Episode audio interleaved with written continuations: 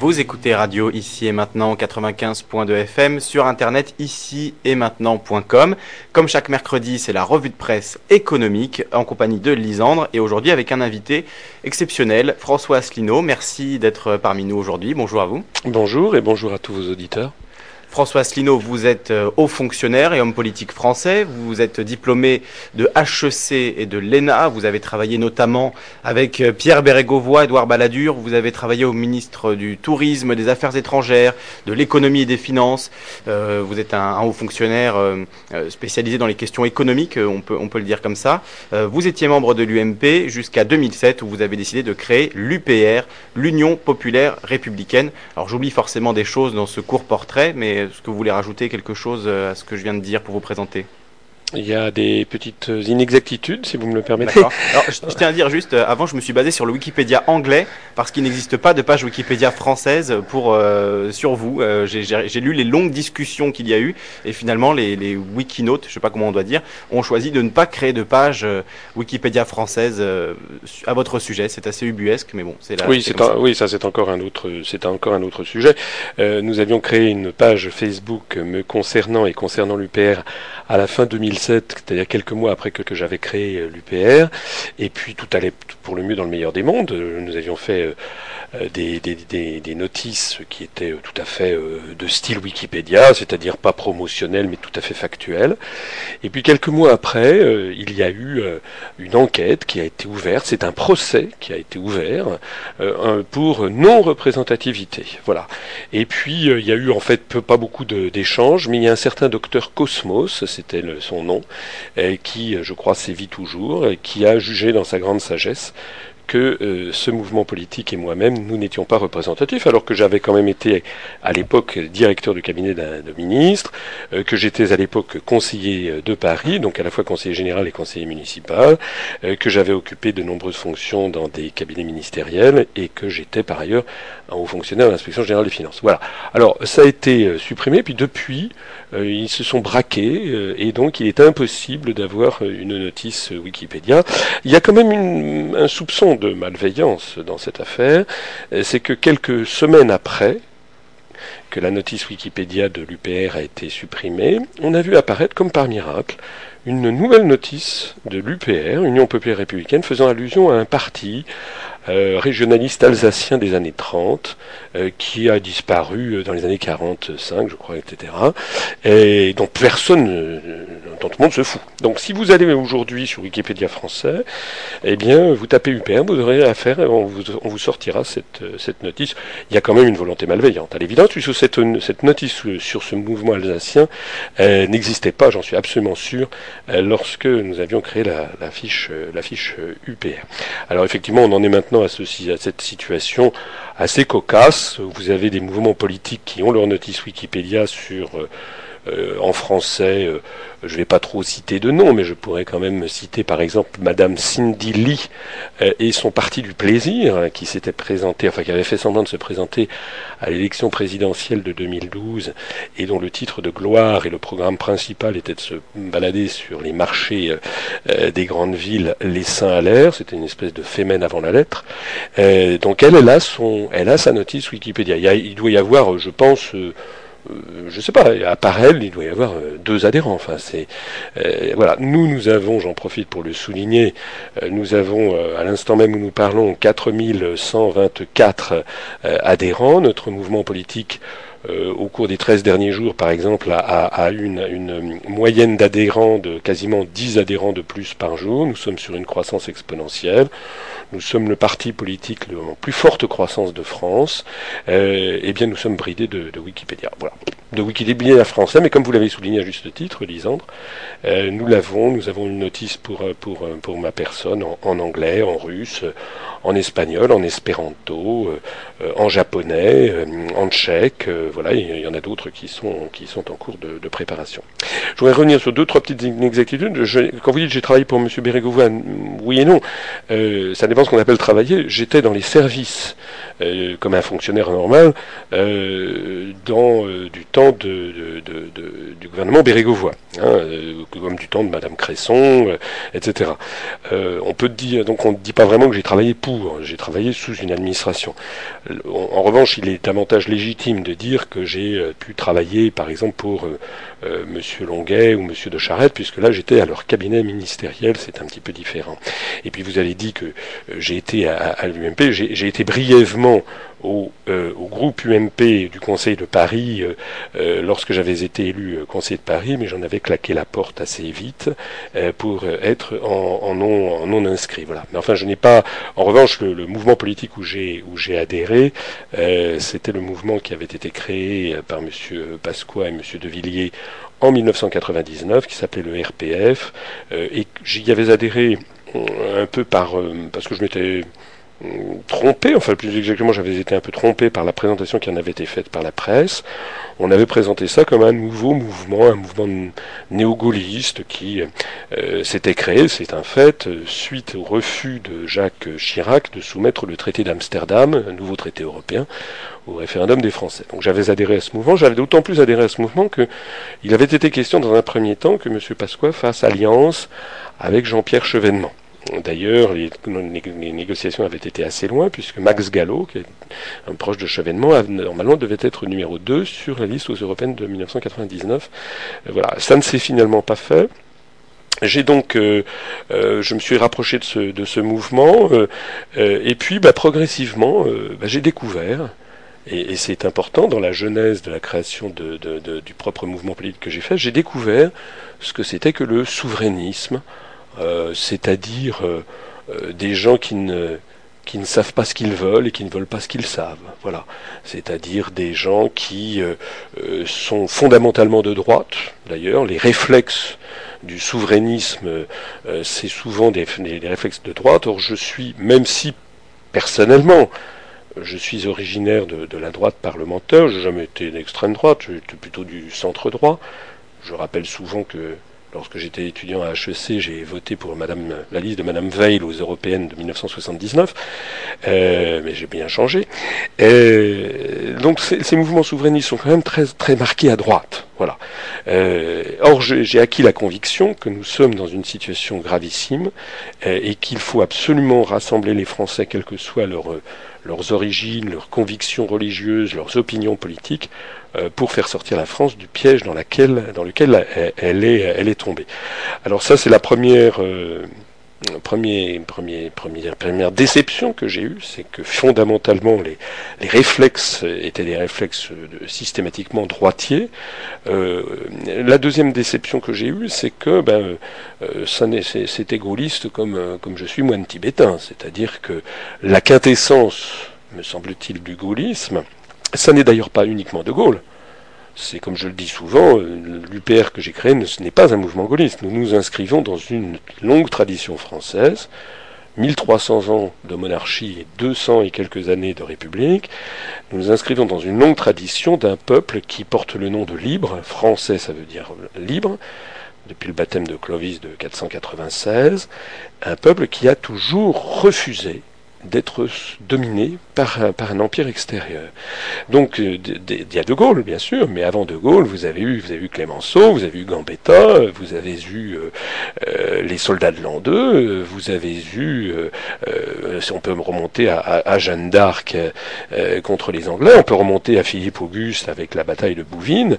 il y a une très longue tradition d'un peuple qui ne veut pas se laisser soumettre. Voilà. Et, et ben, ce que j'ai observé, c'est que dans ces mouvements souverainistes, euh, on protestait, etc., mais on ne tirait jamais les, conséquences. En définitive, au moment décisif, on appelait à voter Chirac on appelait à voter. Donc j'ai claqué la porte de, tout ceci. Euh, d'ailleurs, à gauche, c'est pareil. Chevènement, c'est euh, si vous, les deux personnalités politiques finalement dont je me sens le plus proche euh, c'est sans doute Philippe Séguin d'un côté et Jean-Pierre Chevènement de l'autre, mais dans un cas comme dans l'autre, ils ne sont pas allés jusqu'au bout de leur raisonnement. Voilà. Or, la quintessence de ce qu'a fait De Gaulle, euh, ou de ce qu'a fait euh, Clémenceau, hein, ou de ce qu'a fait d'Enfer Rochereau, j'étais à Belfort il y a quelques jours, c'est l'intransigeance C'est une intransigeance jusqu'à la victoire finale. Voilà. Or, tous ces gens ont fini par transiger et se sont abîmés, si vous voulez, comme on, dit d'un navire qui s'abîme dans un naufrage. Philippe Séguin finit par, euh, par devenir européiste vers la fin de sa vie. Euh, moi, je le voyais au Conseil de Paris. Euh, il, traînait son, ennui et sa tristesse dans les couloirs. puis Jean-Pierre Chevènement, il, il, a appelé à voter pour Ségolène Royal. Enfin voilà, tout ça, tout ça est assez triste. C'est la raison pour laquelle j'ai créé l'UPR. Philippe Séguin qui pourtant a fait un discours mémorable le 5 mai 92, un discours euh, sur lequel je pense que vous n'avez pas grand-chose à, redire, contre le traité de Maastricht, contre l'abandon de souveraineté de la France, euh, mais malheureusement, comme vous l'avez dit, n'est pas allé au bout de ses idées euh, et effectivement, il était devenu plus européiste, en tout cas de comment dire, factuellement, il était plutôt européiste dans ses dans ses faits sur la fin de sa vie. Absolument, le discours, vous, vous avez mille fois raison. Enfin, Philippe Séguin a fait un discours qui est absolument extraordinaire, qui est prémonitoire, comme d'ailleurs beaucoup de visions de De, Gaulle.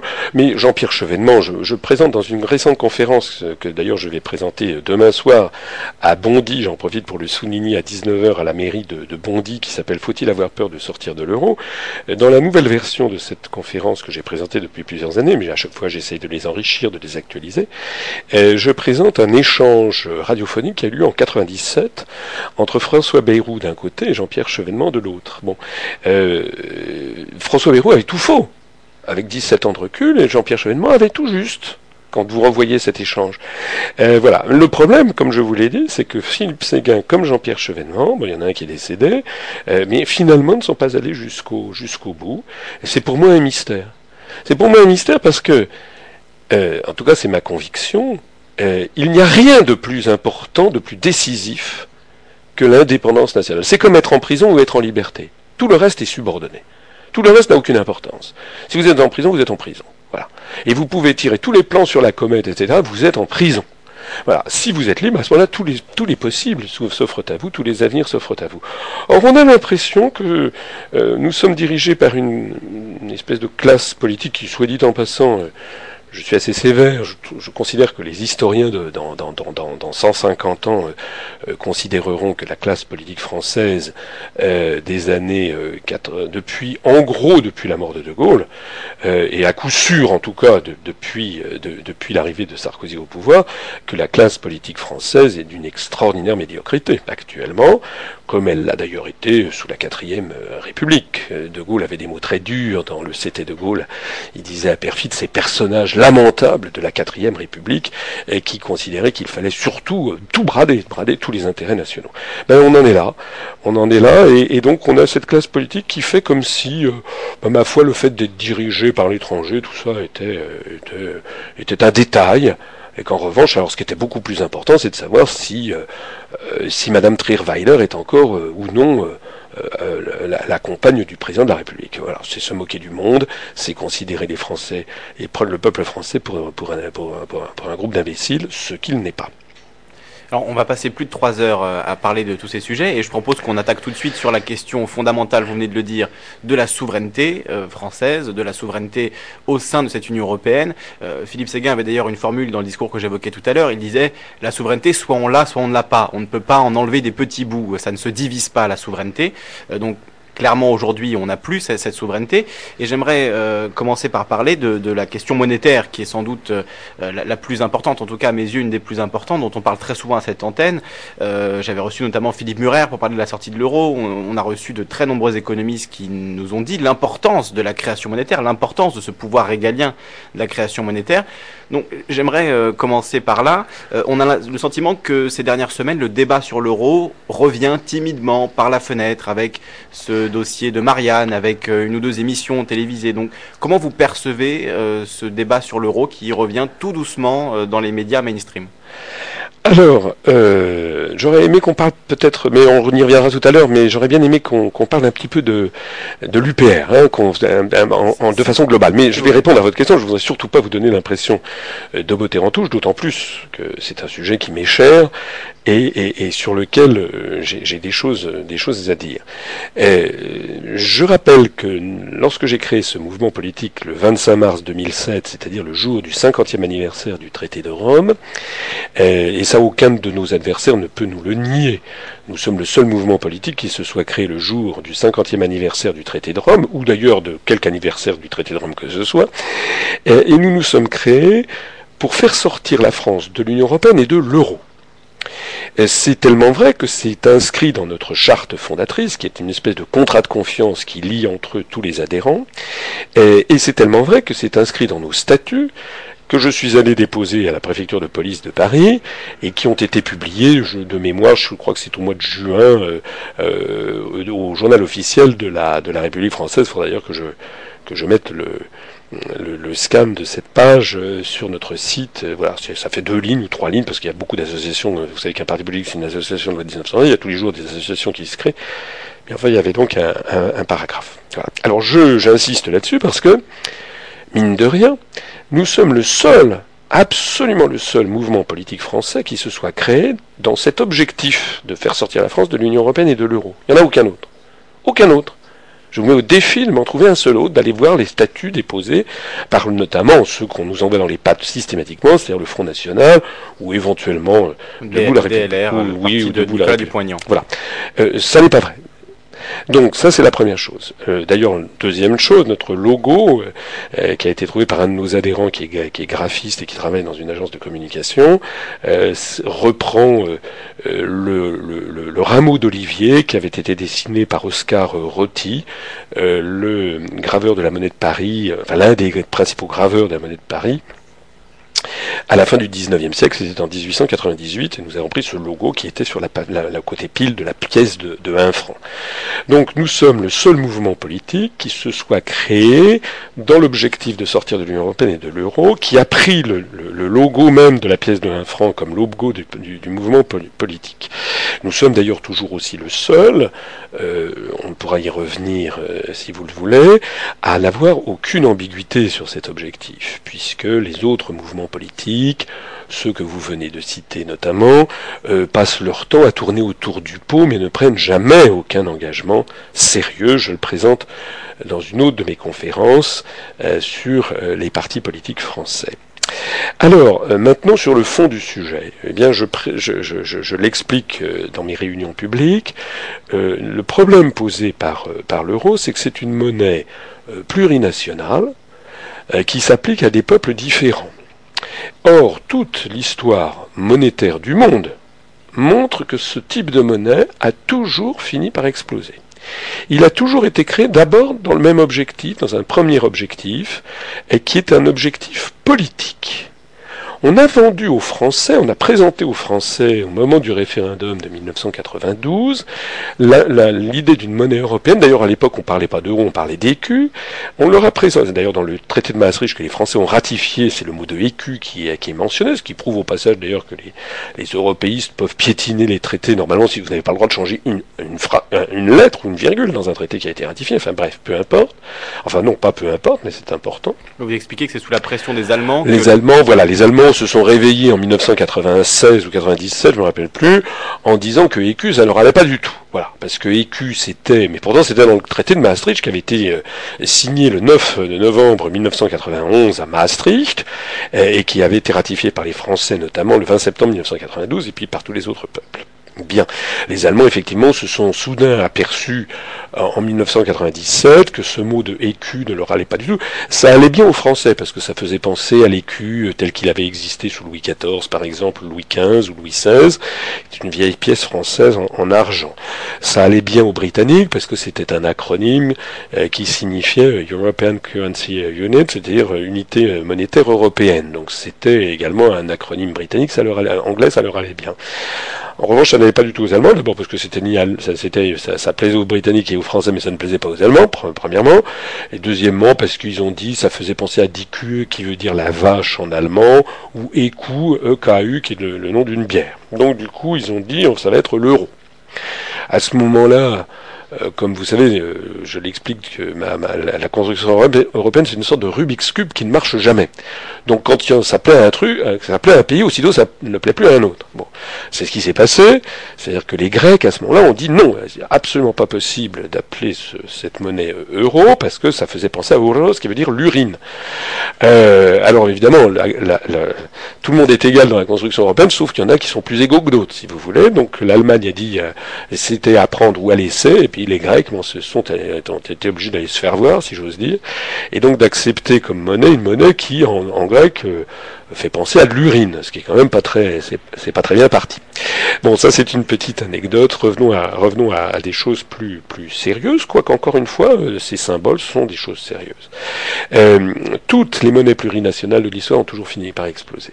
Elles ont toutes été imposées par des puissances coloniales, Hein. je, le rappelle, euh, c'est euh, la, première qui apparaît dans l'histoire, c'est dans la Bible, euh, lorsque les, Séleucides, c'est-à-dire les, descendants d'Alexandre le, Grec, Alexandre le Grand, qui sont des Grecs, ont, créé une espèce d'empire au Moyen-Orient. Ils imposent une monnaie dans leur territoire, et puis ils se heurtent. Il y a des irrédentismes en, Judée, Samarie, etc., qui sont du peuple juif. Donc tout ceci débouche jusqu'à ce que euh, un, jour l'un des descendants, Alexandre euh, euh, soit obligé de de donner, de rendre, de, donner sa, liberté au peuple juif. Et c'est dans le premier livre des Maccabées, dans le chapitre 13, je crois, ou 15, que donc le, descendant des enfin, le, monarque séleucide convoque le, grand prêtre des Juifs et lui dit je, je te rends, je rends la liberté à ton peuple, tu as le droit de battre monnaie à ton effigie et d'avoir des, des plateformes et des armes. Donc ça fait plus de 2000 ans, et c'est la première fois qu'on a ça dans l'histoire, hein, dans, l'histoire, euh, notamment dans un texte, un texte qui est vieux de plus de 2000 ans, cette idée que un peuple c'est une monnaie, et qu'une monnaie c'est un peuple. Remarquez bien que 2000 ans après, euh, euh, comment dirais-je, euh, les, les, les, recherches économiques euh, ont montré notamment la théorie, vous savez, des zones monétaires optimales de Robert Mundell, qui est prix Nobel d'économie, a montré que, avec sa théorie des zones monétaires optimales, que une monnaie ne peut tenir que s'il y a une solidarité naturelle qui est éprouvée entre ceux qui l'utilisent. Voilà. Alors on en est là. On en est là. On a imposé une monnaie à maintenant il y a 18 peuples différents. Vous savez que tous les pays de l'Union européenne ne sont pas encore dans l'euro. Il y en a 18. Or, ces 18 peuples, ils ont 18 économies différentes, totalement différentes, et ils ont également des, ils ont également des, façons de, des, comportements sociaux, des, visions du monde radicalement différentes. Voilà.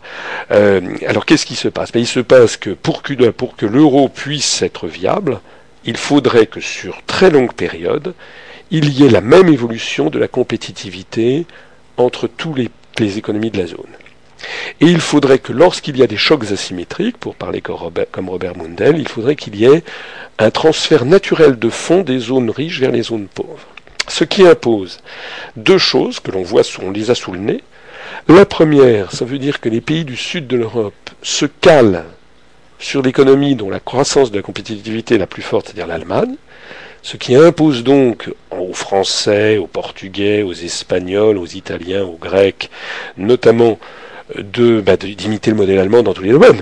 En particulier les réformes dites Hartz IV qui ont été adoptées il n'y a pas très longtemps, c'est-à-dire tendanciellement bah, la diminution des salaires des gens les plus pauvres. Et même la suppression d'un salaire minimum. La suppression éventuelle d'un salaire minimum, la multiplication des petits boulots, euh, des jeunes diplômés qui sont payés un ou deux euros euh, de l'heure, enfin c'est ça. Parce que sinon, il y aura une divergence de compétitivité avec des, avec des, des déficits de balance des paiements entre les États de la zone. Et la deuxième chose, c'est que lorsqu'il y a un choc asymétrique, c'est justement le cas, eh bien ça veut dire que les riches doivent payer. Ça veut donc dire que les Allemands doivent payer. On en fait, comme vous le comprenez, d'ailleurs c'est ce que l'on voit sur on l'a soulevé, tout ceci mécontente tout le monde. Parce que les Grecs, les Italiens, les Français, les Espagnols, les Portugais, etc., ont le sentiment que c'est l'Allemagne qui dirige, parce que c'est l'Allemagne qui dit vous devez faire comme nous. Donc ils sont furieux. Donc il traite Madame Merkel et, l'Allemagne de, quatrième Reich. Hein, on le voit dans toute l'anti-germanisme s'est développé à toute allure dans les pays du Sud. Et en Allemagne, c'est l'inverse, parce qu'en Allemagne, les Allemands disent on n'a pas envie de payer pour des gens qui se la coulent douce. Bon, dans un cas comme dans l'autre, c'est excessif. La vision des choses est excessive. Ce que nous nous disons, nous UPR, je crois que nous sommes des gens tout à fait raisonnables et responsables, c'est que nous, nous ne sommes ni anti-allemands, ni anti-grecs, ni anti... D'abord parce que ça n'a pas de sens. Nous sommes pour la paix, des, la paix entre les peuples. On dit simplement que la folie, c'est tout simplement de vouloir qu'il y ait une même monnaie entre tous ces gens. Voilà, parce que toute l'histoire du monde a montré que ça n'était pas euh, viable. Alors, si vous voulez entrer un petit peu plus encore dans le détail, mais c'est pas un détail assez super, super important ce que je vais dire, euh, c'est que, euh, contrairement à ce que disent les experts prétendus ou les responsables politiques, l'euro n'est pas une monnaie unique. Ça n'est pas vrai. L'euro est en fait, pour parler en termes le plus précis possible, c'est une, une collection, une juxtaposition de monnaies homonymes liées entre elles par un lien de 1 pour 1. Qu'est-ce que ça veut dire ce jargon? Ça veut dire que, contrairement à ce que l'on aurait pu imaginer, tous les États membres qui sont entrés dans la zone euro ont conservé leur banque centrale nationale. Il y a toujours une banque de France, il y a toujours une banque de Grèce, il y a toujours la Bundesbank, la banque centrale allemande, toujours une banque du Portugal, etc. On aurait pu imaginer tout est imaginable. On aurait pu imaginer que toutes ces banques centrales euh, se, se, s'abordassent euh, et que l'on que l'on ait créé euh, une, une, seule banque centrale européenne. La banque centrale européenne a été créée, mais elle est en plus elle est une espèce de superviseur général. Le bilan de la BCE, c'est à peu près 7% du bilan cumulé des banques centrales nationales. Alors pourquoi est-ce que c'est très très très important? Parce que les euros n'ont pas la même valeur juridique selon les États. Lorsque vous avez, si par exemple, Lisandre, vous avez 250 euh, 000 euros sur votre compte courant en banque, bon, mettons 2500 euros, euh, bon, allez, 250 euros. Bon, si vous avez un peu d'argent sur votre compte courant, euh, en fait, ces 250, mettons les 2000 euros que vous avez, ce sont des créances sur la Banque de France. Si vous les avez par exemple au Crédit Lyonnais ou à la Société Générale euh, ou à BNP Paribas, euh, là à Paris, à, euh, à la mode Piquet. Bien. Mais si vous transférez cet argent dans une banque, qu'elle soit française, américaine, allemande, peu importe, mais qui soit située en Allemagne, par exemple au Crédit Lyonnais, à l'agence du Crédit Lyonnais à Berlin ou l'agence de la BNP Paribas à Munich, à ce moment-là, d'abord vous en avez le droit. Vous en avez le droit, ça s'appelle le libre établissement. Deuxièmement, vous avez le droit de transférer votre argent euh, sans problème, sans limitation. Ça fait partie des traités européens, ça fait partie notamment du système de l'euro. À ce moment-là, votre argent, quand il va, être, va arriver sur la banque, euh, dans, dans, le compte courant que vous aurez ouvert à Munich ou à Berlin, va se transformer en 2000 euros, puisqu'il y a un taux de change de 1 pour 1, mais 2000 euros qui cette fois-ci seront des créances sur la Bundesbank. Alors pourquoi c'est important? Ben Parce que ce système existe dans, dans toute l'Europe. C'est important parce que les gens qui savent, les insiders, comme on dit, les, connaisseurs, c'est-à-dire les, grandes fortunes, les grandes entreprises, eux, ils savent que c'est comme ça que ça marche. Donc, s'ils sont, s'ils anticipent qu'il va y avoir une explosion de l'euro, tout le monde sait que s'il y a une explosion de l'euro, les créances sur la Bundesbank se transformeront en nouveaux Deutsche Mark. Et tout le monde sait que les nouveaux Deutsche Mark gagneront probablement 20, 25%, euh, peut-être plus, par rapport au cours pivot actuel de l'euro vis-à-vis du dollar. En revanche, si vous êtes grec, la, créance sur, la, banque de Grèce se transformera en nouvelle drachme. Or, on sait que la nouvelle drachme perdra probablement 30%, peut-être davantage, par rapport au cours pivot vis-à-vis du dollar. Donc, par anticipation, bah, toutes les grandes fortunes ou, toutes les grandes entreprises systématiquement vont placer leurs avoirs en Allemagne ou également dans d'autres États de la zone euro, euh, que sont les Pays-Bas, le, Luxembourg ou, la Finlande, mais principalement euh, en, Allemagne. Alors le résultat de tout ça, ben, ça veut dire que on insiste à un phénomène de divergence qui est apparu à partir de 2007-2008. Donc l'euro a été créé 1er janvier 1999. Bon. Ensuite, il est arrivé dans notre portefeuille sous forme de pièces et de billets le 1er janvier 2002, et puis tout ça a mené son petit bonhomme de chemin jusqu'en 2006-2007. Et puis après, à partir de 2007, et notamment à partir de 2008 avec l'affaire de la crise des subprimes, eh bien d'un seul coup, le phénomène a commencé à diverger. C'est-à-dire que d'un seul coup, il y a eu de plus en plus de fonds venus des pays du Sud qui sont allés vers les pays du Nord par le système dit Target 2, qui est un système de transfert automatique à l'intérieur de la zone euro. Euh, pour que vous voyez un petit peu le problème, euh, il y a euh, le bilan de la Bundesbank avant, c'était de l'ordre de 250 milliards d'euros. Il y a eu actuellement, il y a 650 milliards d'euros qui sont venus des pays du Sud pour se réfugier en Allemagne.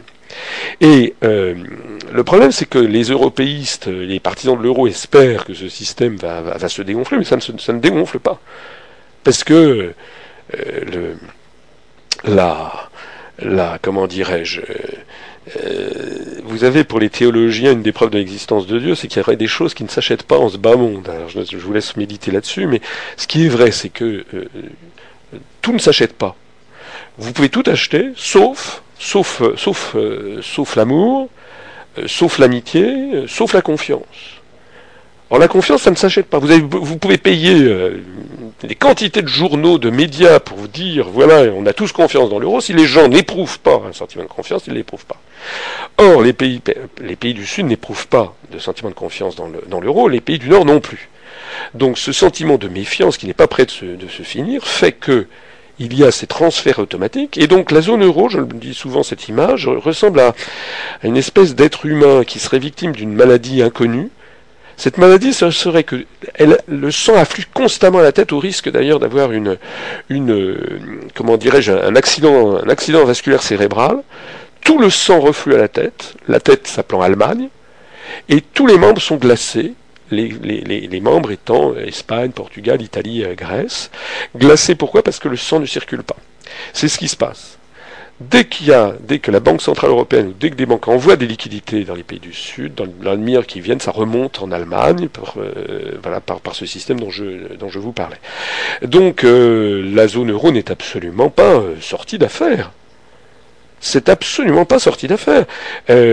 actuellement, il y a une phase de rémission. Moi, j'assimile ça, cette maladie, elle a aussi quelque chose que je comparais un peu à un cancer, c'est que euh, L'autre jour, il y avait à l'inspection générale des finances un directeur du Trésor qui est venu et qui essayait de trouver des, éléments favorables à l'euro qui faisaient valoir que tel ou tel euh, que tel ou tel aspect n'était pas mauvais. Euh, on peut toujours trouver des choses, bien sûr. C'est comme si vous voulez quelqu'un qui a un cancer, on peut dire bah oui, bah vous avez un pouls normal, vous n'avez pas de fièvre, mais ça n'empêche pas qu'il a un cancer. Bon, ben là c'est pareil. On peut toujours dire oui, mais finalement, les, les, les actuellement euh, les taux d'intérêt ont baissé, ça n'est plus comme au pire moment de la crise, etc. Bon, ça c'est vrai.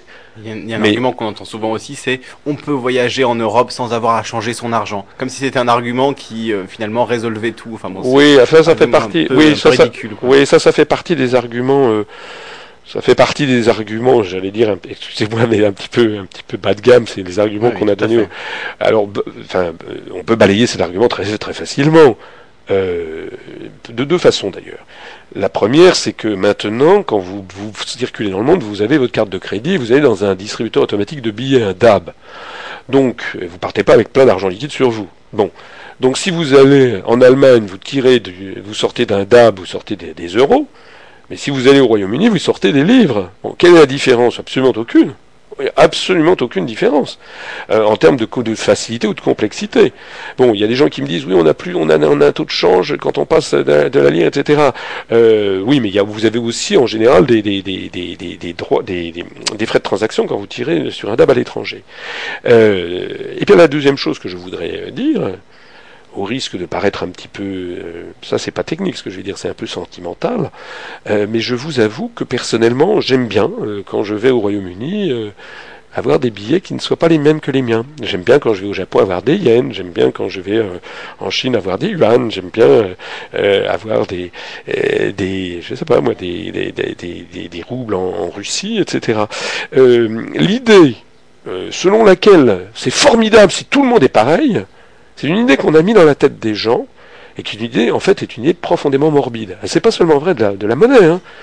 Euh, imaginez un univers, imaginez la planète Terre, euh, dans 150 ans, où tout le monde parlerait l'américain, où tout le monde danserait sur les musiques de Michael Jackson, où tout le monde euh, irait manger chez Kentucky Fried Chicken ou McDonald's. Est-ce que c'est un univers souhaitable Hein, que dans, tous les pays du monde, qu'il n'y ait plus de civilisations différentes, qu'il n'y ait plus la diversité des peuples et des nations, que tout ça ait été passé au rouleau compresseur euh, de, de, l'hégémonie euh, euh, euro-atlantiste et, de, et de l'ultra-capitalisme libéral tel qu'il est en train de se préfigurer avec notamment le grand marché transatlantique, etc., qui est une guerre contre les États au profit des, grands, des grands conglomérats. Est-ce que vraiment la destinée de l'humanité, c'est ça ben, Nous, nous disons non. Ça fait d'ailleurs partie de ce que je dirais tout à l'heure sur un petit peu notre mouvement politique, qui est, où une de nos caractéristiques aussi, c'est qu'on pose, je, crois, des, questions fondamentales que les autres partis ne veulent pas, ne veulent pas, ne veulent pas aborder. Mais pour, pour clore avec cette affaire de l'euro, il faut quand même voir que euh, l'euro est en train de nous entraîner à une perte, à un appauvrissement collectif euh, monstrueux. Monstrueux. Euh, quand vous allez en, Grèce, vous avez 58% des moins de 25 ans, selon le taux de chômage officiel, euh, qui sont au chômage, et vous avez 28% de la population qui est au chômage. Vous avez à peu près pareil 28% de la population espagnole qui est au chômage.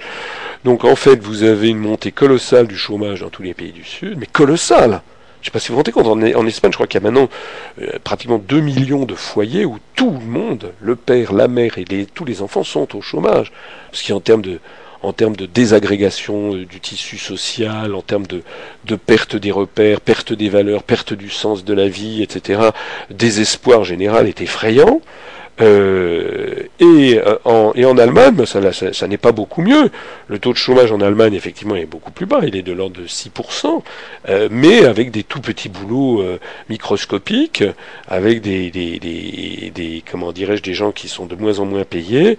Et puis d'ailleurs, la situation en Allemagne, si elle était si mirobolante, ce serait un pays qui irait de l'avant. Vous savez que par ailleurs, un des grands drames de l'Allemagne, c'est que c'est un pays qui vieillit à toute allure et, dont, la, natalité est, à, il ne remplace absolument plus, je crois le taux de, d'enfants doit être de 0,8 à, à 0,9 enfants par femme, alors qu'il en faut 2,1 pour le renouvellement des générations, de telle sorte qu'en 2030 ou 2035, la France sera plus peuplée que l'Allemagne.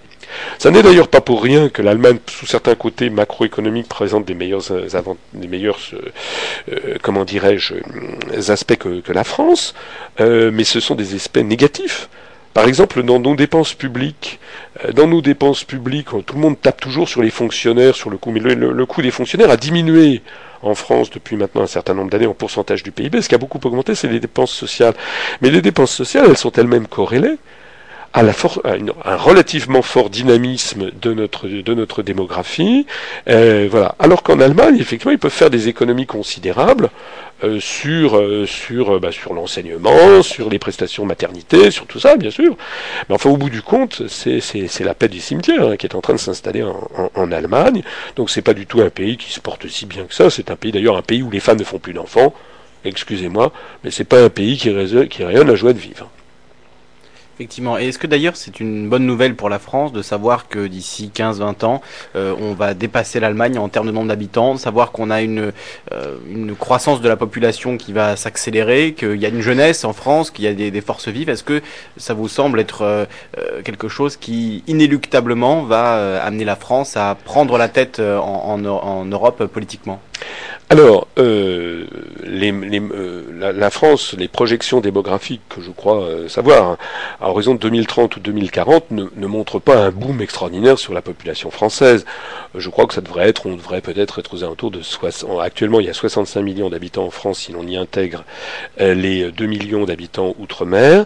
je pense qu'on devrait passer peut-être aux alentours de 68 millions ou 70 millions. C'est pas, c'est pas quelque chose d'extraordinaire. En revanche, ce qui est, ce qui est très extraordinaire, c'est que l'Allemagne euh, pourrait passer de 85 millions à 60 et 65 millions et passer en dessous de la France.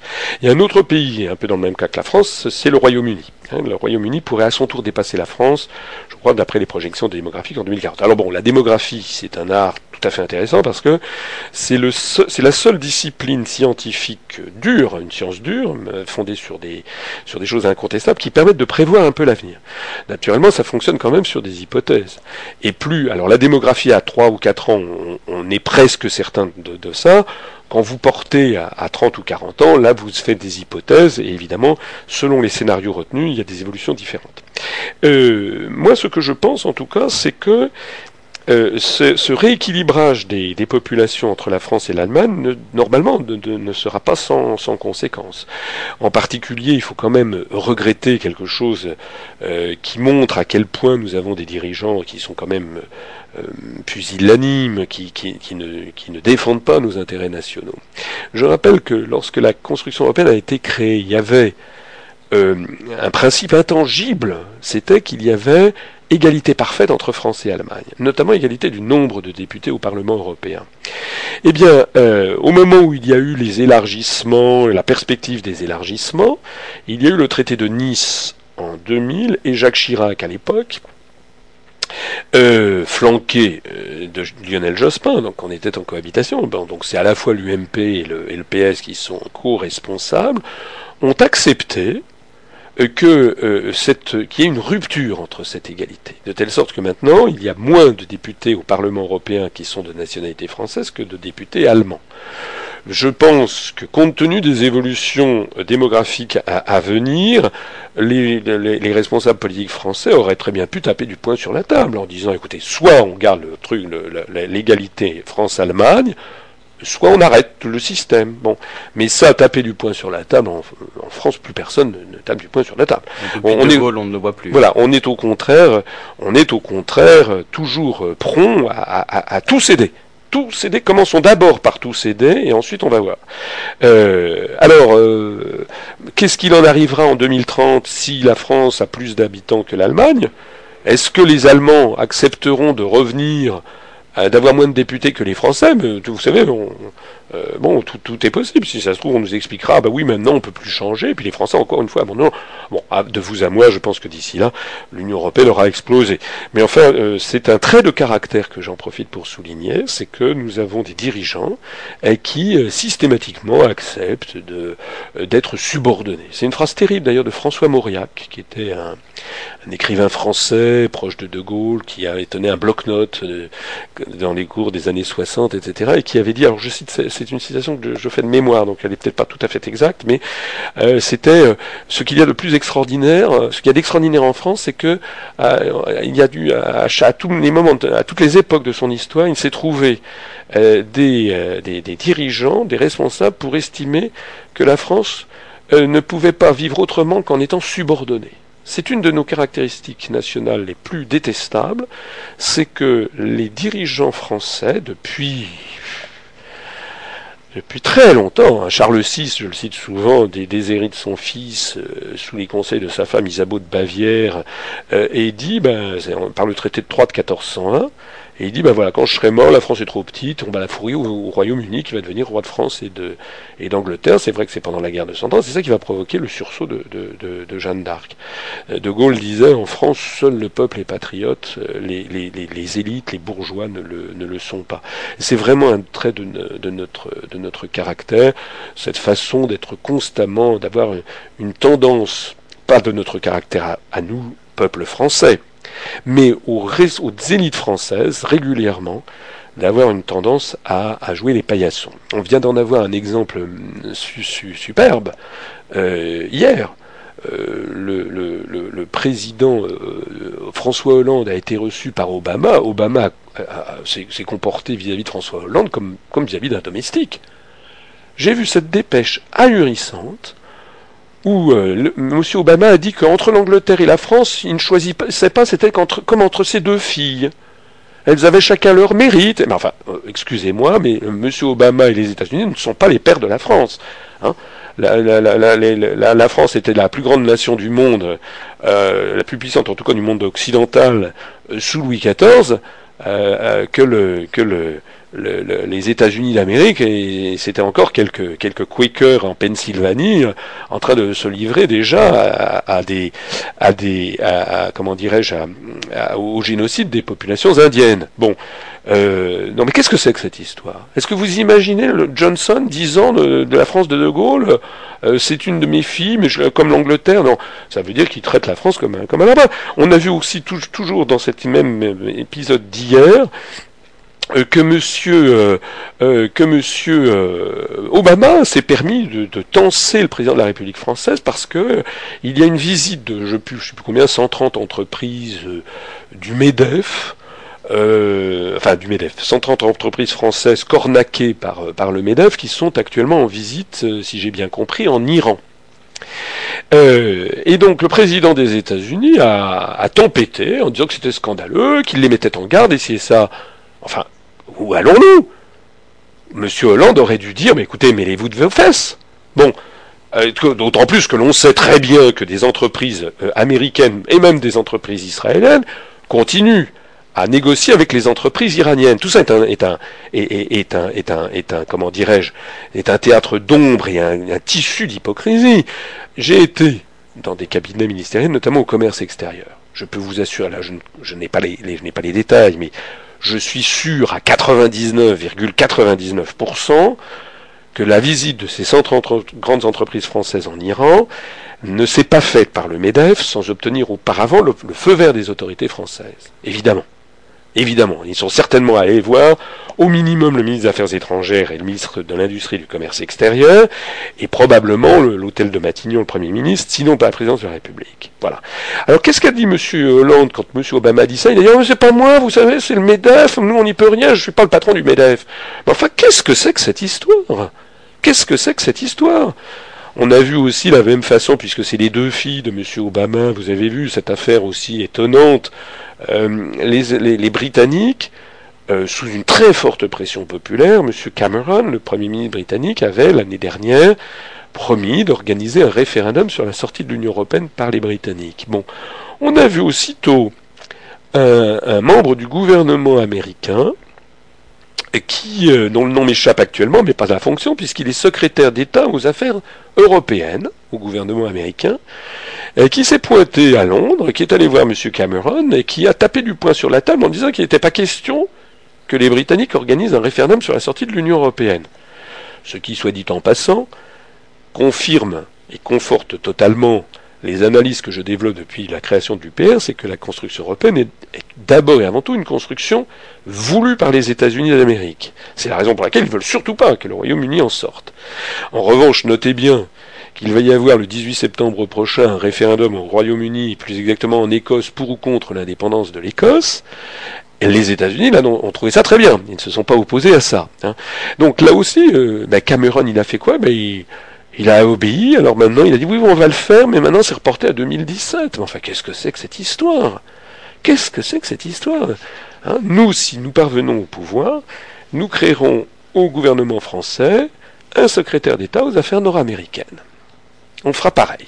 Ça sera maintenant œil pour œil, dent pour dent. Euh, nous ne sommes pas du tout des gens conflictuels, mais enfin, c'est un principe fondamental de la vie entre les peuples et les nations inscrit dans le droit international public, inscrit dans la charte des Nations Unies, c'est la non-ingérence dans les affaires intérieures. C'est comme, dans la non-ingérence dans les affaires privées. Est-ce que vous imaginez que vous alliez voir vos voisins de palier, là où vous habitez, ou vos voisins du dessus, et que vous alliez constamment aller leur indiquer ce qu'il, faut qu'ils fassent? Mais enfin, ils, seraient fondés à, vous mettre à la porte. Voilà. Donc, euh, moi, je, alors il y a des gens qui disent, euh, vous êtes anti-américain. On n'est pas anti-américain. Il y a d'ailleurs aux États-Unis beaucoup d'Américains de, de, eux-mêmes, et d'intellectuels et de dirigeants. Je, on pourrait citer Ron Paul, on pourrait citer Noam Chomsky, on pourrait citer euh, Jimmy Carter, le président des États-Unis lui-même, qui a dit à, l'été dernier, qui a dit la démocratie américaine ne fonctionne plus. Il y a quand même des millions d'Américains. Moi, j'ai des amis aux États-Unis. Il y a des Américains qui sont très sévères sur le comportement de leur propre gouvernement. Hein. Donc, euh, c'est pas, nous ne sommes pas anti-américains. C'est pas plus que De Gaulle n'était anti-allemand en 40, si j'ose dire. C'est-à-dire que De Gaulle était quelqu'un qui parlait l'allemand, qui, appréciait la, culture allemande, euh, qui, qui estimait que les Allemands étaient un très grand peuple. Ça n'empêchait pas qu'il il se battait euh, contre euh, un régime politique, une armée euh, d'occupation qui, qui, occupait notre, notre, notre pays. Alors, ce que vous venez de dire me rappelle deux choses. La première sur l'Iran. Ça me rappelle l'affaire Peugeot PSA euh, au sujet de l'Iran, euh, euh, où le, pour entrer au capital de PSA, General Motors avait demandé à ce que Peugeot PSA se retire d'Iran, alors que c'était un de leurs meilleurs marchés et quelque chose qui leur apportait un marché qui leur apportait beaucoup d'argent. donc voilà, sous la pression américaine, encore une fois, Peugeot a dû se retirer d'Iran et c'est entre autres pour ça qu'on a connu les problèmes de, l'usine Dolnay, etc. Et, sur la question du référendum euh, sur l'euro, ça me rappelle, je crois que c'était fin 2011, je veux pas dire de bêtises, mais il me semble que c'était fin 2011, quand le, le, le président grec euh, de l'époque avait annoncé un référendum possible sur la, la sortie de l'euro, et que tout de suite la Troïka leur était tombée dessus euh, en se réveillant en disant c'est pas possible, on peut pas faire de référendum, pas aujourd'hui, on n'a pas le temps de s'occuper du peuple. c'est très révélateur de, de, la manière dont pensent nos, nos, élites, c'est que finalement le peuple c'est secondaire, par contre la volonté américaine, ça c'est on doit s'y plier le plus Absolument, c'est le syndrome du larbin. Euh, sur l'affaire iranienne, vous savez, je, parcours beaucoup la France, euh, je fais des conférences, et euh, soit dit en passant, il se passe en ce moment quelque chose hein, en France. En ce moment, il se passe quelque chose, parce que j'ai créé ce mouvement voici bientôt sept ans. je peux vous assurer que dans les premières années, quand je faisais mes conférences, j'avais des, publics qui étaient assez modestes. Bon, euh, il m'est arrivé de parler une fois à Menton, il y avait, euh, à part les deux organisateurs euh, qui avaient organisé la conférence, il y avait deux personnes dans le public. Euh, en général, j'avais 10, 15 personnes. Voilà. Depuis quelques temps, disons depuis 2-3 ans, le public a commencé à, s'étoffer. D'ailleurs, euh, ça se constate aussi dans la courbe des adhérents à l'UPR. Et puis, disons depuis maintenant quelques mois, et ça s'accélère en ce moment, il y a de plus en plus de monde dans ces conférences. Et, les vidéos sont très vues sur Internet. Les vidéos, effectivement, sont très vues. Vous êtes gentil de le, de le rappeler.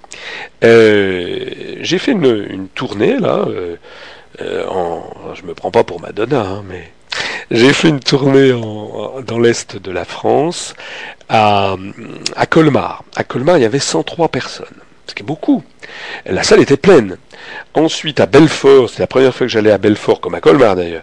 À Belfort, on a eu 83 personnes. Puis c'est des conférences longues, vous savez, ça c'est un des défauts que l'on me reproche. On me dit c'est trop long, mais je, répondrai à cette, question tout à l'heure.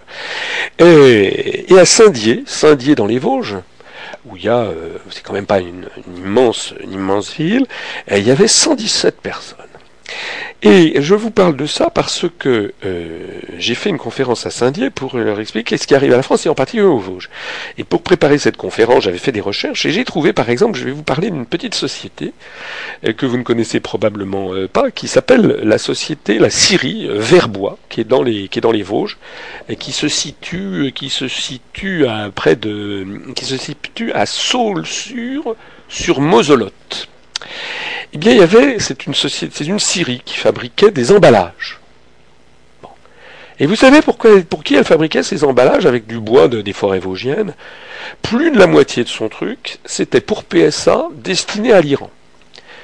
Eh bien, cette affaire a été, a fait faillite. Il y a 37 salariés, les 37 salariés ont été mis au chômage, la Syrie s'est terminée. Et si je m'insiste là-dessus, c'est parce que euh, je voudrais rendre, euh, euh, pas hommage, mais c'est pas, pas hommage que je voudrais, mais attirer l'attention des gens, et notamment des responsables politiques, sur le crime qu'ils commettent quand ils cèdent à des, injonctions comme celle qui, vient, qui est venue des États-Unis. C'est qu'il n'y a pas que PSA qui est concerné. C'est que derrière, il y a les salariés de PSA. Et puis il y a les salariés de tous les sous-traitants. Et les salariés, c'est pas seulement les salariés, c'est-à-dire il y a le la femme, il y a les enfants. Hein. vous avez 37 salariés, 37 personnes qui étaient euh, à Saussure-sur-Moselotte, ils n'avaient rien demandé à personne, ils fabriquaient leurs emballages dans la Syrie de Gerbois.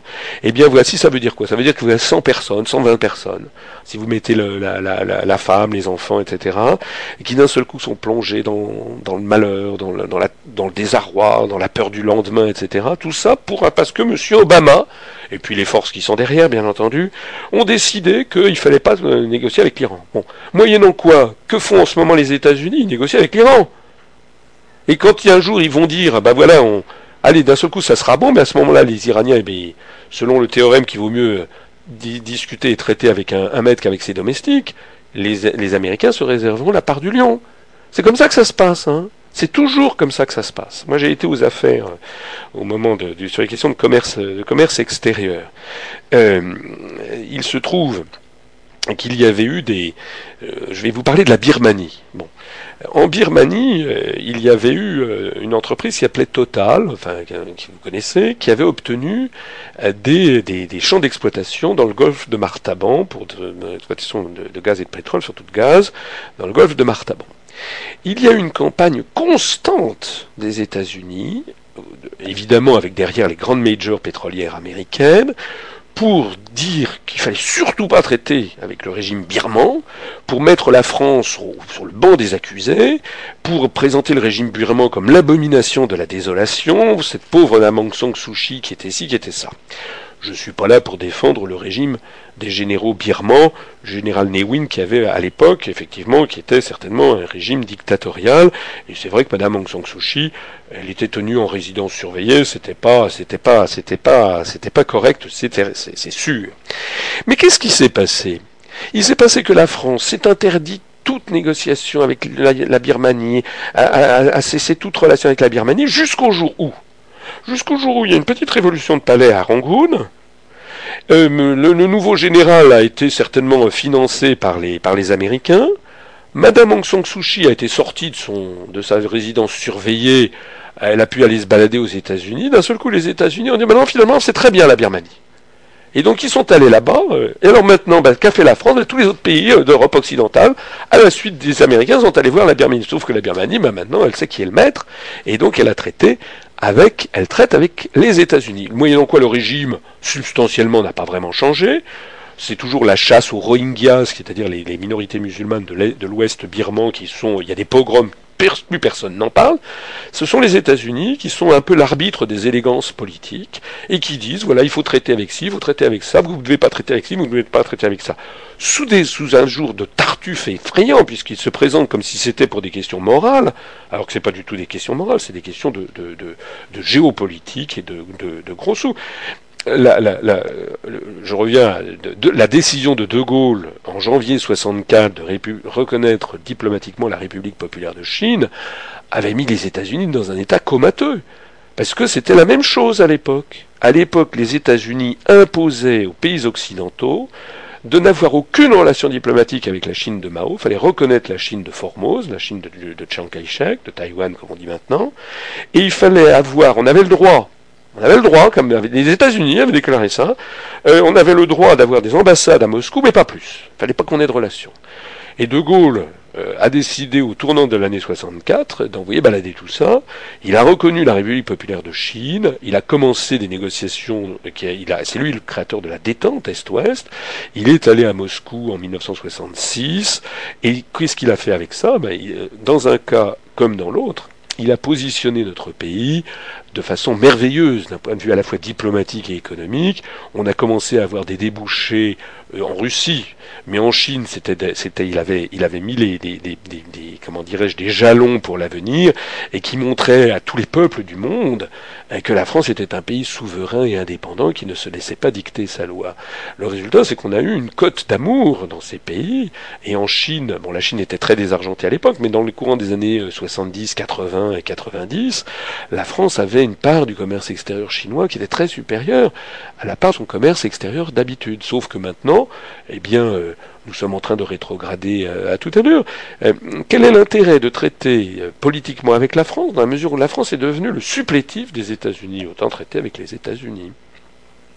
Alors justement, j'aimerais revenir sur la, question du, débat euh, sur l'euro, parce que précisément, euh, le, grand absent de ce débat, c'est justement ce dont vous venez de parler, le, c'est le rôle des États-Unis et l'intérêt euh, qu'ils tirent de, de l'euro. Alors on va peut-être faire une pause musicale juste avant, et après on rentrera vraiment en profondeur dans le sujet. juste avant la pause musicale, je voulais aborder tout de même un, sujet qui est peut-être un peu anecdotique, mais dans la reprise de ce débat sur l'euro, il y a un ministre, Pierre Moscovici, qui a tenu des propos par, par rapport à un économiste l'économiste Jacques Sapir, que, l'on connaît bien ici, puisqu'on a reçu Philippe Murer, puisqu'on en a parlé, on a parlé de, cette étude sur la sortie de l'euro, qui était rendue à la, à la Fondation Respublica, et le ministre de l'économie Pierre Moscovici a déclaré que Jacques Sapir était, je cite, vraiment d'extrême droite. Qu'est-ce que vous répondez à, ces propos qui sont évidemment insultants pour Jacques Sapir, qui n'est pas d'extrême droite à ma connaissance en tout cas?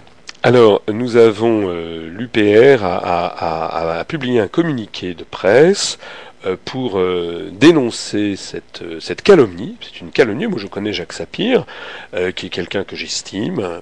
J'ai déjeuné avec lui. C'est quelqu'un que j'estime. Avec Philippe Murer, comme vous l'avez dit, ils ont fait une étude qui a été publiée par Respublica, qui est une étude sérieuse, qui est fondée sur neuf scénarios d'évolution en cas de sortie de la France de l'euro. Donc, il y a trois scénarios de sortie et il y a trois scénarios de politique d'accompagnement. Ça fait neuf scénarios. de 3 fois 3 égale 9 qui montre, selon cette étude, j'en profite pour le rappeler à vos, à vos auditeurs, euh, que, euh, en gros, les avantages retirés pour la France de la sortie de l'euro seraient colossaux par rapport aux inconvénients. En, un mot, on assisterait à une chute du chômage de 1 à 2 millions de chômeurs en moins. On a 3,2 millions de chômeurs dans la catégorie 1. On tomberait dans le pire des, des scénarios à 2,2 et dans le meilleur à 1,2. C'est-à-dire qu'on gagnerait, il y aurait 1 à 2 millions de Français, je ne sais pas si vous vous rendez compte, qui retrouverait la voie de l'emploi, c'est-à-dire deux tiers des gens qui retrouveraient l'emploi. C'est phénoménal. Par ailleurs, euh, toujours selon ces scénarios, on assisterait, dans la mesure où il y aurait une forte dépréciation du franc, on assisterait à une relocalisation des industries en France, à un boom fantastique des exportations, euh, et également une diminution euh, de l'ordre de 10 points de notre déficit du PIB. Ce sont des, éléments tout à fait considérables. Et la réponse, effectivement, de M. Moscovici est une réponse absolument scandaleuse. D'abord parce que Jacques Sapir n'est pas du tout d'extrême droite, et deuxièmement parce que c'est une façon euh, qui est bien dans la manière actuelle des responsables, euh, des responsables européistes, c'est de fuir le débat et d'imposer, c'est, vous savez, c'est une espèce de fulmine, une excommunication, euh, et donc on dit vous êtes d'extrême droite. Voilà. Et donc ça clôture le débat. Je suis désolé, mais celui qui est d'extrême droite là-dedans, c'est Monsieur Moscovici. Parce que ça, c'est un procédé d'extrême droite, c'est un procédé qui consiste à discréditer quelqu'un d'emblée, sans que la, même personne n'était même pas là pour se défendre, et en n'entrant pas dans son, dans, son, dans son sujet. Alors j'ajoute euh, quitte à faire grincer quelques dents, j'ajoute que tout ceci était bien entendu une scène chantée, un, accord avec Madame Le Pen, puisque qui était euh, le contradicteur de, de M. Moscovici C'était Madame Le Pen. Bon. Et euh, il est, il est, c'est une politique constante des médias français, mais pas seulement en France, on trouve la même chose en Grèce, on trouve la même chose aux Pays-Bas, etc. C'est que en France, si vous êtes critique contre l'Union européenne ou contre l'euro, aussitôt on vous dit alors c'est que vous êtes Front National. Alors j'espère qu'on aura l'occasion d'en parler tout à l'heure. Euh, J'invite les auditeurs, euh, comme euh, je paye une bouteille de champagne euh, aux auditeurs qui me trouveront dans la profession de foi de Madame Le Pen en 2012 pour l'élection présidentielle, ou bien dans les professions, la profession de foi de, du Front National en 2009, ou bien dans les professions de foi de tous les candidats du FN depuis. Je leur paye une bouteille, une caisse de champagne à vos auditeurs s'ils trouvent une seule profession de foi où il est question de sortir de l'euro et de l'Union européenne profession de foi, hein. le document officiel transmis à la Bibliothèque nationale et qui fait foi, transmis d'ailleurs à tous les électeurs par les services de l'État. Voilà.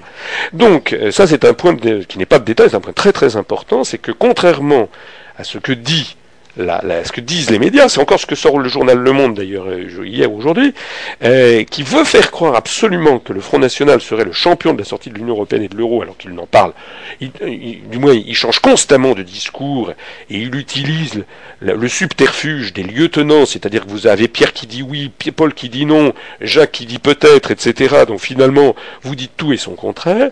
Bon, ça c'est la première chose. Mais la deuxième chose, c'est que avec ce système, c'est une, il faut bien comprendre que c'est volontaire. Hein. ça a été créé, ça a été réfléchi par les sociétés de désinformation, les progrès maléfiques de la connaissance des sciences humaines qui ont eu lieu euh, au cours du XXe siècle, avec des gens comme Edward Bernays, vous savez, qui était aux États-Unis, qui était le neveu de, de, Freud, qui a écrit un livre dont, en 1923 qui s'appelle Propaganda et toute la suite qui d'ailleurs servait de livre de chevet, paraît-il, à Goebbels, le propagandiste en chef d'Hitler. Eh bien, euh, les, toutes, les réflexions dans la manipulation de l'opinion publique euh, ont abouti à des, espèces de recettes. Et il y a une recette qui s'appelle la reverse psychology, la psychologie, euh, comment dirais-je, en, en revers. Ça veut dire que pour pourrir un débat, pour ne pas traiter d'un débat, eh bien, vous le faites porter systématiquement par un mouvement politique qui est là pour le pourrir.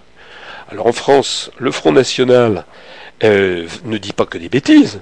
Il dit parfois des choses justes, surtout lorsque M. Philippot vient, euh, comme c'était le cas au Forum démocratique il y, a, il deux ans, où il y avait d'ailleurs Philippe Muret. M. Philippot était venu dans la salle, il s'était caché derrière un pilier, et dès que je parlais, il prenait des notes. Il y avait des, gens chez nous qui étaient allés le voir, il a dit bah, comment, Qu'est-ce que vous faites là, M. Philippot? Il m'a dit Je prends des notes. Tout le monde sait très bien en ce moment, il suffit d'écouter Philippot. Bon, il pompe 80% de ce que je dis. Bon, pourquoi pas? Sauf que le problème, c'est qu'il se l'attribue et qu'il attribue ça à un parti politique comme le Front National, qui par ailleurs tient des propos scandaleux, ou par ailleurs fait des alliances scandaleuses, j'espère qu'on va en parler, avec, notamment pour les prochaines européennes, avec les pires mouvements d'extrême droite en Europe, comme la Ligue du Nord en, Italie, le Flamsbelang, euh, ou bien le FPE en, Autriche. Voilà. Donc, euh, il y a une espèce d'accord tacite, si vous voulez, entre M. Moscovici et Mme Le Pen, pour faire en sorte que le, grand public pense que vouloir sortir de l'euro, ce serait une idée d'extrême droite. Ce n'est pas une idée d'extrême droite, c'est une idée qui n'a aucun rapport avec la politique, c'est une idée qui est tout à fait technique. Et d'ailleurs, je rappelle que dans le magazine, dans l'hebdomadaire euh, Expansion, qui est un magazine tiré de l'expansion en France, c'est un, hebdomadaire économique euh, espagnol, euh, il y a quelques mois, il y a eu un appel de cinq prix Nobel d'économie, rien moins. C'était de mémoire, Paul Krugman, prix Nobel d'économie américain, Joseph Stiglitz, prix Nobel d'économie américain, Christopher Pissarides, prix Nobel d'économie chypriote, euh, euh, Sir James Mirrlees, prix Nobel d'économie britannique, et Thomas Sargent, prix Nobel d'économie euh, américain, qui tous les cinq ont conseillé au gouvernement espagnol de faire sortir l'Espagne au plus vite de l'euro, tellement c'était une catastrophe. Eh ben ça, ils sont d'extrême droite ces gens-là. C'est scandaleux. C'est d'autant plus scandaleux que, euh, et euh, j'ai commencé à le dire, et je vais d'ailleurs prochainement faire une conférence euh, qui montrera que les véritables origines de la construction européenne, de la communauté européenne en attendant, sont en fait d'origine nazie. Hein.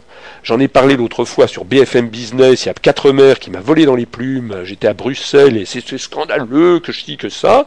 Bon, euh, sauf que Quatremer, il a sorti sur son blog quelques jours après, vous allez sur le blog de Jean Quatremer euh, de Libération, il a sorti sur son blog que M.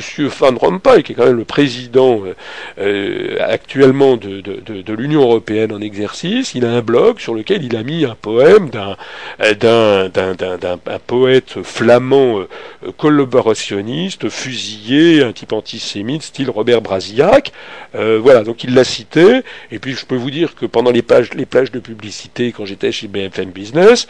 Monsieur Quatremer, il disait plus du tout après, pendant la page de pub, ce qu'il avait dit au micro. Au contraire, il voulait que je lui ai montré deux, trois informations que j'avais, il voulait les avoir parce qu'il ne les avait pas. Bon, voilà. Donc ça, on va mettre les pieds dans le plat et on va dire, puisque Monsieur Moscovici, puisque Monsieur Colombani également, hein, dans le journal Le Monde, s'amuse à ce petit jeu, ben nous, on va mettre tout sur table et on va expliquer quels sont les vrais concepteurs de l'Union européenne et de la, construction et de la communauté européenne, tout scan et toute preuve à l'appui, comme je le fais toujours excellent, ça, nous promet une, longue discussion très intéressante aujourd'hui. On va, on va continuer après la pause musicale sur le sujet de votre parti, euh, l'UPR, de sa place lors des prochaines élections, euh, du programme qu'il défend. On va parler aussi euh, du Front National et de leur tendance à être un petit peu, comment dire, trouble ou flou sur leur volonté de sortir de, l'Union Européenne ou de l'euro. Donc on, en parlera précisément. Et aussi un sujet sur lequel je, je voulais revenir, même si on l'a déjà abordé, c'est l'influence des États-Unis dans la construction européenne et aujourd'hui euh, l'intérêt que tirent les États-Unis de la politique euh, européenne. Voilà, euh, je pense qu'avec ces trois sujets, on a de quoi faire. Et après, on ouvrira le standard aux auditeurs. Union populaire républicaine, donc le président de ce parti est avec nous, François Asselineau. Aujourd'hui, nous parlons depuis 14 heures de différents sujets, notamment de l'Union européenne, de l'euro, de l'économie européenne. Et, j'aimerais aborder à présent la, question de votre parti, François Asselineau, l'Union populaire républicaine. en quoi ce parti est différent des, des grands partis que l'on connaît, Front de Gauche, FN, UMP, PS Euh, merci de, poser cette question qui, je crois, est, effectivement est assez, importante parce que il y a des gens qui disent ah oui, vous êtes contre l'Europe, mais finalement à quoi vous servez? Vous devriez surtout vous rapprocher de tel ou tel, et ils pensent comme vous, etc. Bon. Alors, euh, d'abord, je l'ai tout dit tout à l'heure, euh, je le répète, ce parti a été créé, je l'ai créé le 25 mars 2007. Pourquoi je l'avais créé? Je l'ai créé parce que je suis, depuis que je suis petit, j'aime bien que lorsqu'on me fait une promesse, elle soit tenue. Et j'ai horreur qu'on me prenne pour un imbécile. J'ai l'impression d'ailleurs de ne pas être le seul, j'ai l'impression que c'est quelque chose d'assez général. Or, euh, j'ai eu le sentiment, euh, tout au long de lorsque j'ai fait du cabinet ministériel et ensuite lorsque j'étais allé, comme je le disais tout à l'heure, au RPF de M. Pasqua et de M. de Villiers, j'ai eu le sentiment euh, ben, qu'en fait on abusait de ma crédulité, qu'on abusait de la confiance que je faisais. Voilà. En fait, c'était des, responsables politiques qui, en fait, n'allaient jamais jusqu'au bout. Je l'ai dit tout à l'heure aussi pour M. Séguin et pour M. et pour M. Chevènement, qui n'allaient jamais jusqu'au bout de, leur logique. Alors, je me suis rendu compte dans les années 90 qu'en définitive, tout le monde critiquait la construction européenne. Même aujourd'hui, tout le monde même au Parti socialiste, vous avez vu M. Montebourg qui fait de nouveaux moulinets en disant qu'il faut faire baisser le taux de change de l'euro de 10%. Il n'en a évidemment pas l'ombre du début du, millième du pouvoir. Euh, c'est uniquement de la com. Euh, ou à l'UMP, les gens tapent sur l'Europe, tout le monde. Mais j'ai découvert que personne ne proposait d'en sortir, et que c'était même un tabou. Et puis du coup, je me suis dit, mais c'est quoi au fait cette histoire de construction européenne Et puis j'ai commencé à faire de la recherche historique, puis j'ai découvert que, en fait, le conte de fées que l'on m'avait expliqué depuis, depuis que j'étais petit, c'est-à-dire que ça avait été une idée extraordinaire d'un type absolument génial, une espèce de saint laïque qui s'appelant Robert Schumann, de tout ça c'était devait être singulièrement euh, revu et corrigé, c'était pas ça du tout. Alors j'ai créé la, l'UPR sur, euh, sur quelques axes sur lesquels je, je crois important d'insister. Euh, le premier axe, euh, excusez-moi de le dire, mais beaucoup de nos, sympathisants, de nos adhérents le, reconnaissent eux-mêmes, c'est que d'abord, euh, nous essayons d'appeler, de procéder à une espèce de redressement intellectuel, psychologique et moral de la population française. C'est-à-dire que nous essayons, nous sommes un peu l'anti-guignol de l'info. Euh, nous essayons de réhabiliter la politique avec un grand P. Euh, on a fait croire aux Français, comme d'ailleurs à pas mal de peuples d'Occident, notamment avec des émissions comme ça, style les guignols de l'info, qui font rigoler, c'est rigolo. Mais c'est un peu comme la goutte d'eau, vous savez, qui finit par traverser le granit. À force de voir ce genre d'émission, à force de voir ça constamment, les gens ont fini par penser que faire de la politique, c'était un truc euh, de gens corrompus, d'imbéciles, de salauds, etc. Hein. Et donc c'est l'idée même de la politique qui a été discréditée comme si c'était une espèce de... On voit des gens qui vous disent, oh, vous savez, moi je fais pas de politique. Mais, la politique, comme on le dit souvent, euh, si vous faites pas de politique, la politique, elle, elle, en fait pour vous, elle s'intéresse à vous. Hein. Si vous intéressez pas à la politique, la politique s'intéresse à vous. Donc la première chose, c'est réhabiliter la politique. Et pour ça, ça veut dire quoi? Ben, Ça veut dire faire preuve d'honnêteté. Ça veut faire preuve de de sincérité. Ça fait faire preuve du refus de toute duplicité. Et euh, c'est, alors je fais une conférence euh, depuis quelques mois maintenant qui s'appelle Les partis politiques respectent-ils l'intelligence des Français? Et où euh, je montre quelles sont toutes les ficelles utilisées par tous les partis. C'est chapitre par chapitre. Hein. L'UMP, le PS, le MoDem, le Front National, DLR, le Front de gauche, ELV. Comment ils font? Toutes ces ficelles de manipulation de l'opinion, la technique des lieutenants, la technique du paratonnerre, euh, la technique de, comment dirais-je, euh, du, faux scandale, la technique de, de si, la technique de ça, tout ça est fait pour manipuler l'opinion. Tout ça est fait pour, euh, voilà, nous, ce que l'on veut, c'est rétablir l'honnêteté en politique, la sincérité. Le deuxième axe euh, de notre mouvement, c'est de chercher la vérité. Nous n'avons pas peur. On applique, c'est dans les évangiles, hein, n'ayez pas peur, c'était Jean-Paul II qui avait dit ça aussi, n'ayez pas peur. La peur, c'est à partir de à partir, si les gens ont peur, les gens ne sont plus des êtres libres. Donc nous ne devons pas avoir peur. On doit aller au fond des choses, comme le conseiller de Gaulle. Face à un problème, il faut aller au fond des choses. Alors comment faire? Eh Ça veut dire que ça se fait sur la recherche euh, technique et historique systématique. Je crois, euh, sans immodestie, euh, feinte, je crois franchement que l'UPR s'impose, et s'est imposé maintenant sur la scène politique française, par la rigueur de ses analyses par le fait que nous allons, j'ai produit plus seulement moi, maintenant il y a de plus en plus de gens qui m'ont rallié, nous allons au fond des choses. On dit aux gens voilà, euh, nous sommes le seul mouvement politique par exemple qui explique aux Français article par article ce qu'sont sont les traités européens et pourquoi nous sommes dans la situation dans laquelle nous sommes. On ne peut pas parler des délocalisations euh, si on ne parle pas de l'article 63 ni de l'article 32 du TFUE. On ne peut pas parler de l'OTAN et de la mainmise euh, anglo-saxonne sur la France si on ne parle pas de l'article 42 du traité de l'Union européenne qui nous subordonne à l'OTAN. On ne peut pas parler des services publics, on ne peut pas parler de la dette publique, etc. si on ne parle pas des, politiques économiques, si on ne parle pas des articles 106, 121, 123 du traité sur le fonctionnement de l'Union européenne. Donc ça, on le fait de façon approfondie. Euh, on est les seuls nous, on prend pas. Moi, je n'ai jamais pris. Les, je, pense que la pire des choses, le, plus grand manque de respect euh, que l'on puisse faire à quelqu'un, c'est de le prendre pour un imbécile. Or, les partis politiques français prennent les Français pour des imbéciles. Et nous, on ne les prend pas pour des imbéciles, parce que les Français, c'est un grand peuple, un grand peuple très politique. Et si on s'adresse à eux en leur expliquant clairement, de façon pédagogique, comme un copain qui vous dit attends là ne signe pas ce contrat de travail ou ce contrat de location parce que tu te fais avoir regarde regarde la, la, la, la petite footnote la petite note en bas de page que tu n'as pas vue c'est ça qu'on fait à ce moment-là les gens commencent à comprendre c'est d'ailleurs ce qui fait le succès de notre mouvement. Nous ne prenons pas les gens pour des imbéciles, on les prend pour des adultes. Alors ça, c'est le grand, l'un des facteurs essentiels de notre, de notre action. Euh, l'autre vecteur essentiel, c'est que nous aimons la libre confrontation des idées, pour que les gens, en conscience, se fassent leur opinion. Moi, je ne demande qu'une chose, c'est de débattre avec mes contradicteurs. Dès que quelqu'un me le propose, quelqu'un qui soit euh, président d'un mouvement politique, bien entendu. Je ne vais pas accepter euh, de, discuter avec quelqu'un qui serait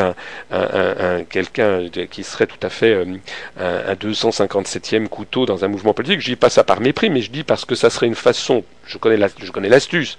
Ça serait une façon de, mépriser l'UPR et de mépriser les, les adhérents. Donc j'ai demandé nombreuses fois qu'il y ait un débat avec Madame Le Pen elle l'a toujours refusé. Je veux même bien débattre avec M. Alliot monsieur, ou M. Monsieur, ou monsieur Philippot. Ils l'ont toujours refusé. J'ai demandé à M. Dupont-Aignan de débattre. Il l'a toujours refusé. M. Mélenchon de débattre. Il l'a toujours refusé. On a un de nos délégués qui a, en Mayenne qui a essayé de me faire débattre avec M. Arthuis, ancien ministre. Son secrétariat avait dit oui dans un premier temps, puis après rétro-pédalage. Tous ces gens refusent de débattre. Qu'est-ce que j'ai? Vous savez pourquoi ils ne veulent pas débattre avec moi? C'est parce qu'ils ont les jetons. Ils prennent des redemontades comme ça, ils font des remontades, ils, ont peur. Voilà. Alors si Mme Le Pen elle a peur de débattre avec François Asselineau à Paris, vous imaginez ce que ça donnerait si elle était confrontée à Obama? Elle ferait pchit, il n'y aurait plus personne. Donc ces gens-là sont des gens qui sont des gens qui ont peur parce qu'ils ne connaissent pas le fond des dossiers et parce que je montrerai au public toutes les, comment dirais-je, euh, procédés, tous les procédés de manipulation auxquels il se livre.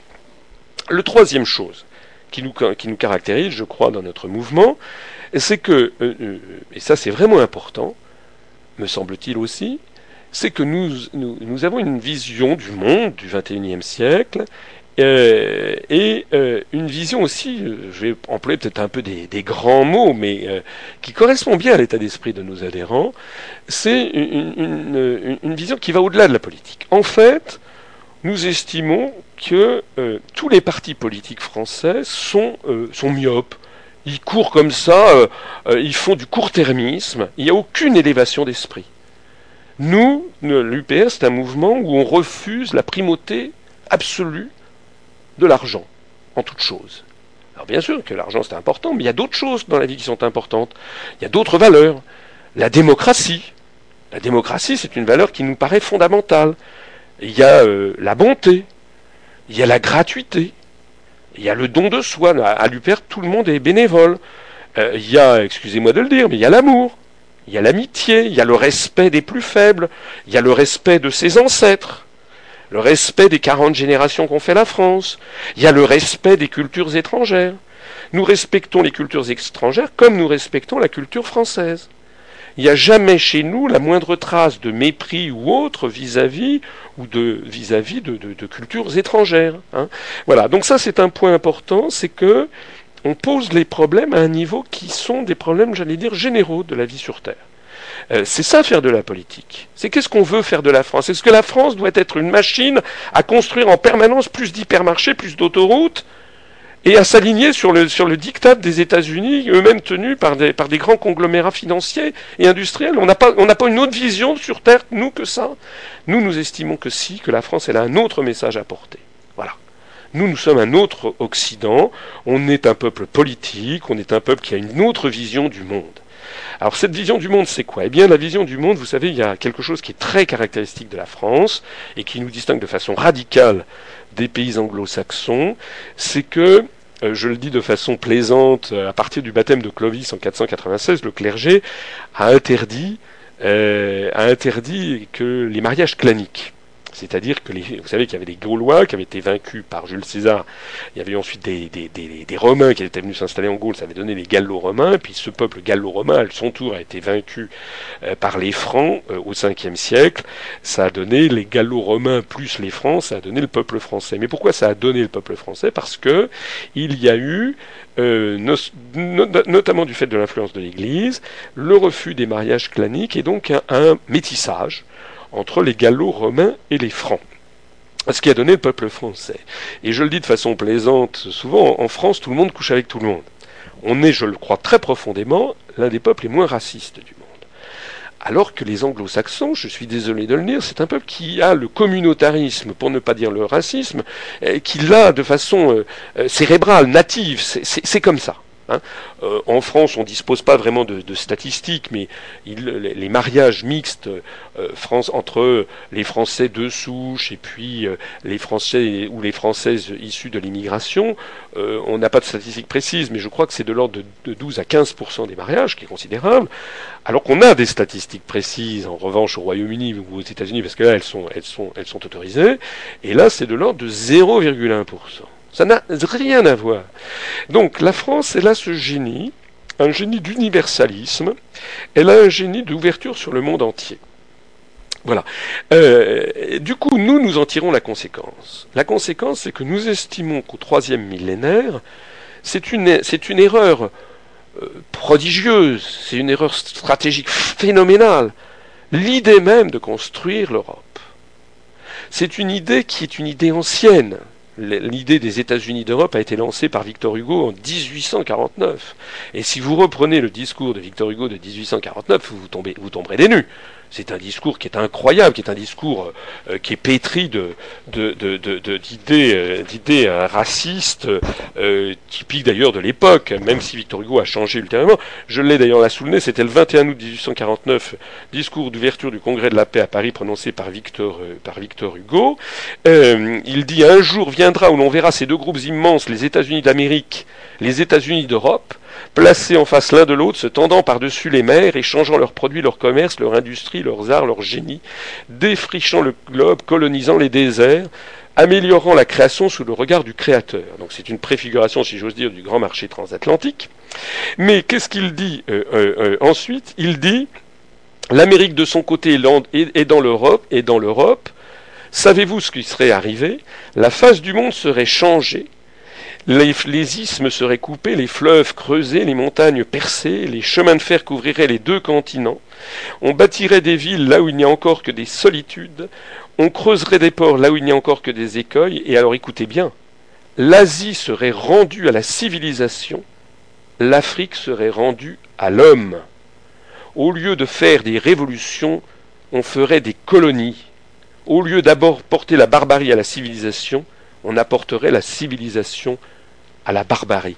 C'est-à-dire que ce, discours de Victor Hugo sur les États-Unis d'Europe, en général, euh, on apprend ça aux enfants des écoles. Victor Hugo en 1849, il a parlé des États-Unis d'Europe, ben, on cite toujours une toute petite. Ben, mais si vous revenez au texte, vous vous apercevez que, que c'est la doctrine de George W. Bush c'est en fait une espèce de, volonté de mainmise sur l'ensemble de l'univers, et puis rendre l'Asie à la civilisation et rendre l'Afrique à l'homme, ça veut dire quoi? Ça veut dire que les, Asiatiques sont des, sont des barbares, et ça veut dire que les, que les Africains sont quoi? Sont des singes? C'est ça que ça veut dire?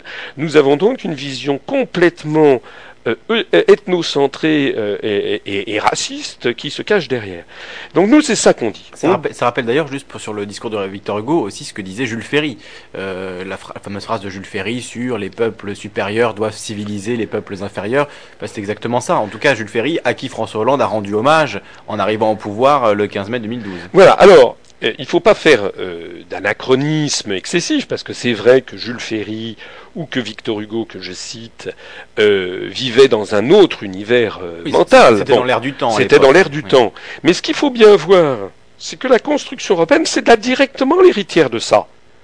Et dans la conférence que je présenterai bientôt, où je montrerai, c'est exactement la pensée qui animait l'Europe nouvelle de M. Adolf Hitler et de Walter Hallstein, le premier président de la Commission européenne. Et c'est encore le cas. Parce que si vous, en revenez comment dirais-je, à la quintessence. Qu'est-ce que c'est que la construction européenne si ce n'est que la volonté de séparer les pays torchons et les pays serviettes?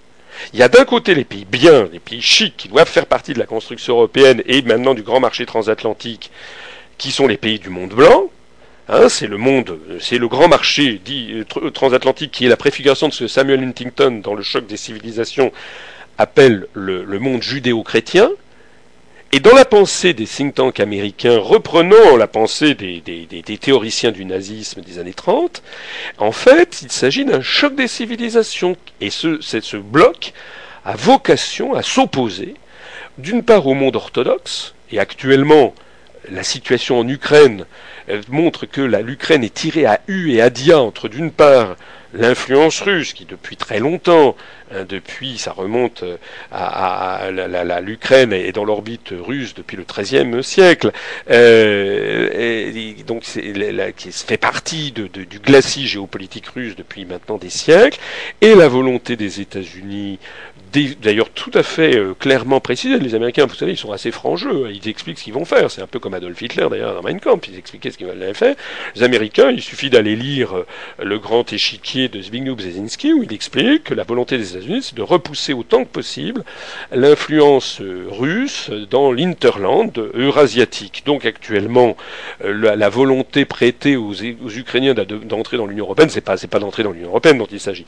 Il s'agit que l'Union européenne est un glacis géopolitique américain et que les Américains veulent de force faire entrer l'Ukraine pour arracher euh, ce morceau au, euh, au glacis russe.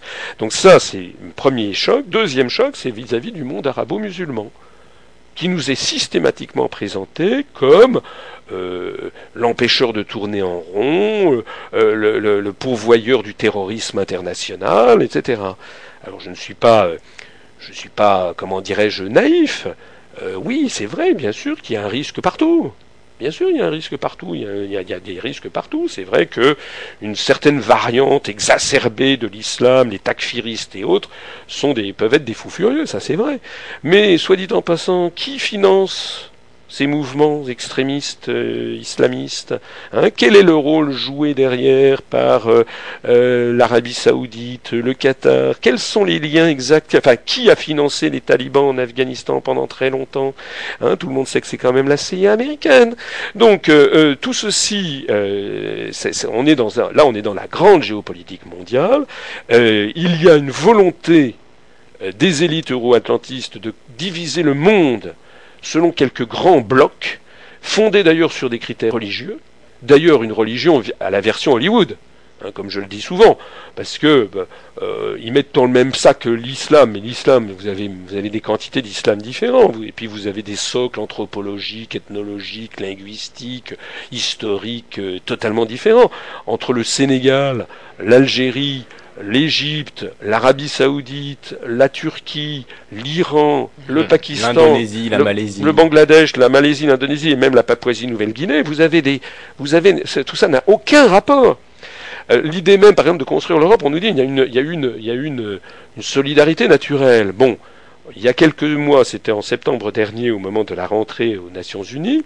Là, vous savez, l'Assemblée générale se réunit tous les, au mois de, à la rentrée, tous les automnes à New York. Eh bien, on a appris, il n'y a que nous qui l'avons signalé, bien entendu, on a appris, en lisant les dépêches de presse, que le ministre des Affaires étrangères espagnol a passé un accord stratégique avec le ministre des Affaires étrangères argentin pour faire une alliance, pour obtenir notamment des Nations Unies, pour faire un front commun contre qui? Contre le Royaume-Uni. Et pourquoi? Parce que l'Espagne, comme l'Argentine, ont une revendication territoriale avec le Royaume-Uni. Ils estiment que le Royaume-Uni possède deux territoires coloniaux. Pour l'Espagne, c'est Gibraltar, le rocher de Gibraltar, qui a été, euh, qui a été dévolu au Royaume-Uni avec le traité d'Utrecht de 1713, et qui clôturait la guerre de succession d'Espagne, comme vous le savez. Et puis, pour l'Argentine, il s'agit des îles Falkland ou des Malouines que, les, Britanniques, dont les Britanniques se sont emparés euh, de mémoire, je crois que c'est vers 1825 ou 1828. Bon, pourquoi je vous dis ça? Parce que sur ce cas, on voit quoi? On voit que l'Espagne et l'Argentine sont très proches.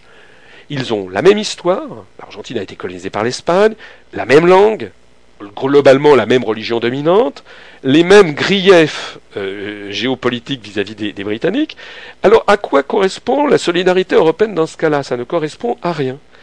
Voilà. Nous nous disons de façon plus générale que la construction européenne est une idée pernicieuse depuis le début que c'est une idée qui ne peut pas marcher, je l'explique dans mes conférences, et c'est une idée qui a été promue et qui continue d'être promue d'ailleurs par les États-Unis d'Amérique parce que ben, c'est ce que les Chinois appellent, c'est le 35e des 36 stratagèmes de l'art chinois de la guerre traditionnelle, c'est le stratagème des chaînes.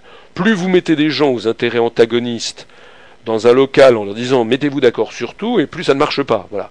Donc les États-Unis ne cessent que de vouloir entrer des nouveaux, faire entrer des nouveaux États dans l'Union européenne, comme d'ailleurs si ça les regardait. Lorsque les États-Unis ont dit que M. Bill Clinton à Ankara en 99 a dit qu'il faut que la Turquie entre dans l'Union européenne, il s'est trouvé aucun pays membre de l'Union européenne pour taper du poing sur la table et dire aux États-Unis mettez-vous de ce qui vous regarde. D'ailleurs, pourquoi la Turquie doit-elle entrer dans l'Union européenne? Parce que ce sont les États-Unis qui l'ont demandé. Et pourquoi les États-Unis l'ont-ils demandé? Parce que euh, il s'agit de faire coïncider le périmètre de l'OTAN, la face militaire, la Turquie étant membre de l'OTAN depuis 1955, avec la face civile de cette même médaille qui est l'asservissement de l'Europe aux intérêts géopolitiques américains, et qui est l'Union européenne. Il s'agit d'encercler encore et toujours la Russie par le sud cette fois-ci, le sud-ouest, et accessoirement, mais ça n'est pas accessoire, de surveiller euh, le Moyen-Orient, de surveiller les ressources en, hydrocarbures et en eau de la Mésopotamie, de surveiller euh, Israël, de surveiller la Méditerranée orientale, de surveiller aussi les, républiques du, Caucase. Voilà. Alors nous, je reviens à mon, propos, nous ce que nous disons, c'est que euh, si on veut un monde de paix, au troisième millénaire, il faut en finir avec tout ça. Il faut en finir avec cette vision racialiste de l'univers, cette espèce d'apartheid planétaire. C'est ça en fait. Hein. La construction européenne, c'est une espèce d'apartheid planétaire, cette volonté de faire se regrouper contre rime et raison euh, les, pays par euh, prétendument appartenance géographique, alors même que les distances ont été abolies on nous explique par ailleurs que les distances ont été abolies à juste titre par Internet, par la facilité de communication, des, de la télévision, d'Internet, des transports aériens, etc. C'est vrai que euh, on, on, essaie de nous faire croire qu'il faudrait, euh, il y aurait une mystérieuse raison qu'il faudrait se regrouper par continent. En réalité, c'est le substrat du choc des civilisations par grand type euh, religieux. Donc nous, ce que nous disons, et c'est aussi ce qui nous distingue de tout le monde, parce que tous les autres partis politiques français, je l'ai dit tout à l'heure, ils approuvent cette idée de construction européenne. Cette belle idée européenne, comme le disait M. Dupont-Aignan encore il y a quelque temps. Non, nous, nous disons que ça n'est pas une belle idée. Nous nous disons que si on veut un monde de paix au troisième millénaire, il n'y a aucune raison pour faire le distinguo entre l'Algérie et la Lettonie, entre le Québec euh, et Madagascar, entre la Suisse euh, et le Venezuela, entre la, entre la Bulgarie euh, et puis euh, le, Zimbabwe. Il n'y a pas de raison. Voilà. Dans le monde d'aujourd'hui, on est en contact, tous les pays, il y a une intrication d'intérêts entre tous les pays du monde. En plus de ça, il suffit de regarder la composition sociologique des, des États. la, bon, la France, que cela plaise ou ne plaise pas, c'est un fait sociologique qui est absolument évident, que la France a des liens avec les pays du Maghreb euh, ou avec les pays d'Afrique francophone, euh, sans commune mesure, beaucoup, beaucoup plus intense et supérieure aux liens que nous pouvons avoir avec la Lettonie, l'Estonie, la Lituanie, la Finlande, la Slovaquie ou la Bulgarie. Ça n'a aucun rapport. Donc, euh, vous savez, quand on, quand, on, quand on ment, quand on a une politique qui est fondée sur le mensonge, ça se termine toujours mal nos intérêts fondamentaux, et ces liens dont je parlais, c'est des, liens migratoires, tout le monde les a à l'esprit, mais donc familiaux, mais aussi économiques, linguistiques, culturels, télévisuels, euh, touristiques, etc. Euh, il n'y a aucune raison, euh, si ce n'est que de mauvaises raisons, pour vouloir bâtir une, dire que notre solidarité va avec les pays baltes et pas avec les, pays du Sud. Alors, je ne dis pas, bien entendu, qu'il faut faire une communauté avec les pays du Sud contre les pays du Nord. Je dis que tout ça, ce sont des idées dépassées, des idées vieillottes, des idées fondées sur l'inquiétude, une vision anxieuse, angoissante de l'univers. Quand vous débattez avec des européistes, au début, ils prennent toujours la pause, le, grand, euh, la personne ouverte sur l'étranger, et puis moi, on me dit, vous voulez refermer la France sur elle-même. On n'a jamais voulu refermer la France sur elle-même. Jamais. Jamais. Si on est sorti, on sort de l'Union européenne, on sera toujours dans Airbus qui n'a aucun rapport, on sera toujours dans Ariane Espace qui n'a aucun rapport avec la construction européenne. On aura toujours le deuxième réseau diplomatique le plus élevé du monde. Par exemple, savez-vous qu'il doit y avoir actuellement entre la France et l'Allemagne quelque chose comme 450 ou 460 traités bilatéraux qui remontent, dans, le plus ancien, doit remonter au XVIIe siècle? Vous avez avec, on a avec l'Allemagne des traités sur la délimitation des frontières, les échanges culturels, les immunités diplomatiques, euh, les, conventions de non-double imposition, les échanges d'étudiants, euh, les adoptions, euh, etc. C'est très touffu. Et on en a autant avec la Belgique, on en a autant avec la Suisse, les États-Unis, le Japon, la Belgique, l'Italie, le, le, Portugal. Donc on veut mettre dans la tête des Français que si on sortait de l'Union européenne, c'est comme si on entrait au Carmel. Mais non, pas du tout. Pas du tout. On, aura toujours des, milliers de relations, et au contraire, d'un seul coup, on retrouvera ce qu'est la vocation de la France. C'est une vocation qui est une vocation euh, universelle. Donc nous, nous, dénonçons cette idée, cette construction européenne, comme une idée qui est en fait fondée, elle se présente sous un jour sympathique et généreux, alors qu'en fait elle est fondée sur une idée qui n'est, qui n'est pas reluisante, qui même est assez sulfureux, c'est fondé sur un racialisme, sur l'idée de domination blanche de l'univers, sur une espèce d'apartheid honteux qui ne dit pas son nom. Donc ça, c'est la première chose. La deuxième chose, c'est que euh, comme ça ne correspond pas aux faits, c'est démenti par les événements. La France a des intérêts vers les pays du Sud, je l'ai dit, mais l'Allemagne a des, pays, des intérêts vers les pays d'Europe de l'Est ou du monde turcophone, et puis le Royaume-Uni a des intérêts vis-à-vis des pays du Commonwealth, notamment euh, vis-à-vis du Nigeria et beaucoup plus encore vis-à-vis du sous-continent indien.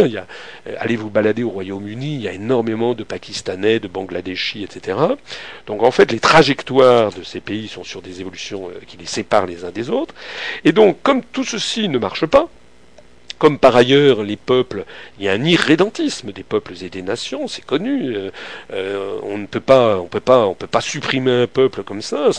Eh bien, progressivement, la construction européenne, qui, est une utopie en fait, eh bien, comme toutes les utopies qui se mettent en œuvre, elle, elle est contrainte à virer à la dictature. Parce que quand les faits ne correspondent pas aux promesses, eh bien, vous êtes obligé progressivement de disqualifier les faits et vous êtes obligé progressivement d'interdire toute contestation de fond. Et donc c'est ce qui m'a amené à créer l'UPR. Euh, le, slogan de notre mouvement, c'est l'union du peuple pour rétablir la démocratie, parce que la construction européenne porte en elle la dictature comme l'orage euh, porte la pluie, euh, comme la construction du socialisme avait aussi porté la dictature, parce que c'était pareil, c'était pas les mêmes présupposés économiques et, derrière, mais c'était aussi la volonté contre rime et raison d'imposer un modèle qui, se révélant ne marchant pas, bien progressivement, a viré à l'interdiction de critiquer le système. On a eu cet exemple extraordinaire hier de Madame Viviane Reding, enfin c'était avant-hier. Viviane Reding, c'est une, une femme luxembourgeoise euh, qui, euh, qui, a un doctorat de sociologie de la Sorbonne. Bon, euh, elle n'a jamais été élue par qui que ce soit. En plus, je ne veux pas être offensant vis-à-vis de nos amis luxembourgeois, mais c'est un petit pays. bon, donc c'est une ressortissante d'un petit pays qui n'a jamais été élue par qui que ce soit et qui s'est rendue au Royaume-Uni, c'était avant-hier, dans le cadre d'un débat citoyen sur l'Europe, parce que les européistes font mine de vouloir des débats citoyens, mais des débats citoyens à condition qu'on ne critique jamais l'Europe. Dès que commence à y avoir des critiques de fond, à ce moment-là, ils perdent, pied et ils perdent leur, leur sang-froid.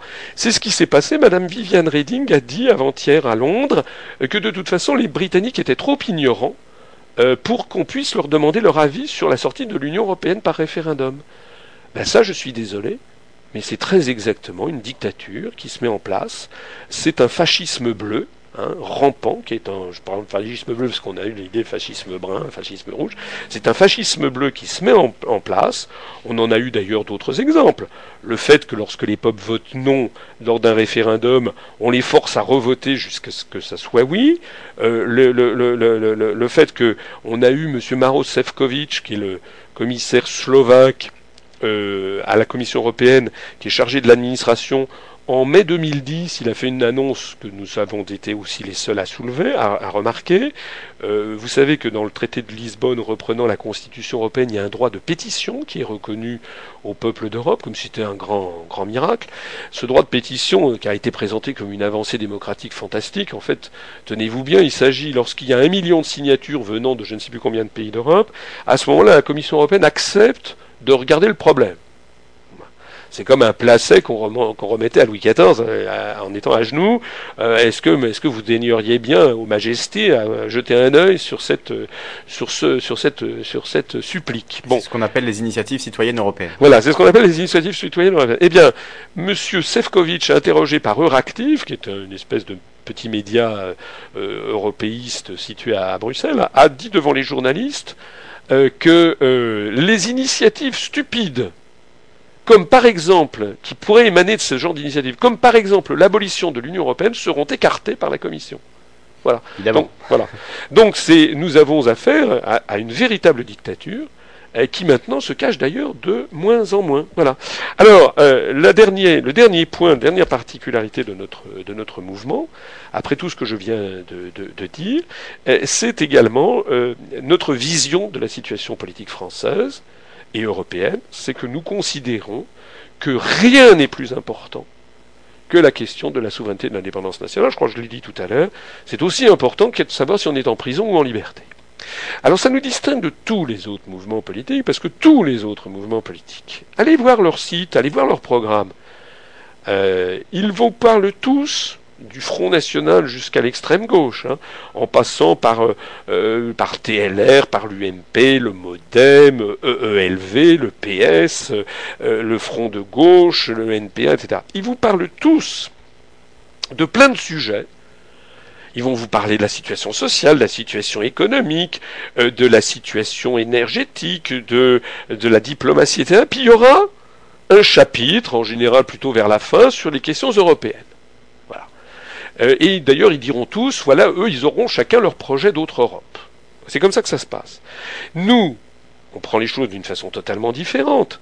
Nous, on dit que la seule question qui, qui importe, c'est la question européenne parce qu'elle prime sur tout le reste, parce qu'on ne peut plus avoir de politique économique, de politique sociale, de politique énergétique, de politique migratoire, de politique diplomatique, de politique militaire, de politique culturelle bientôt, de politique linguistique, etc., si on reste dans ce truc, puisque 70-80% de nos lois et règlements sont pris de façon décisive, et notamment tout ce qui est d'importance stratégique, par la Commission européenne ou sur la base des traités, des articles des traités que nous dénonçons et dont je parlais tout à l'heure.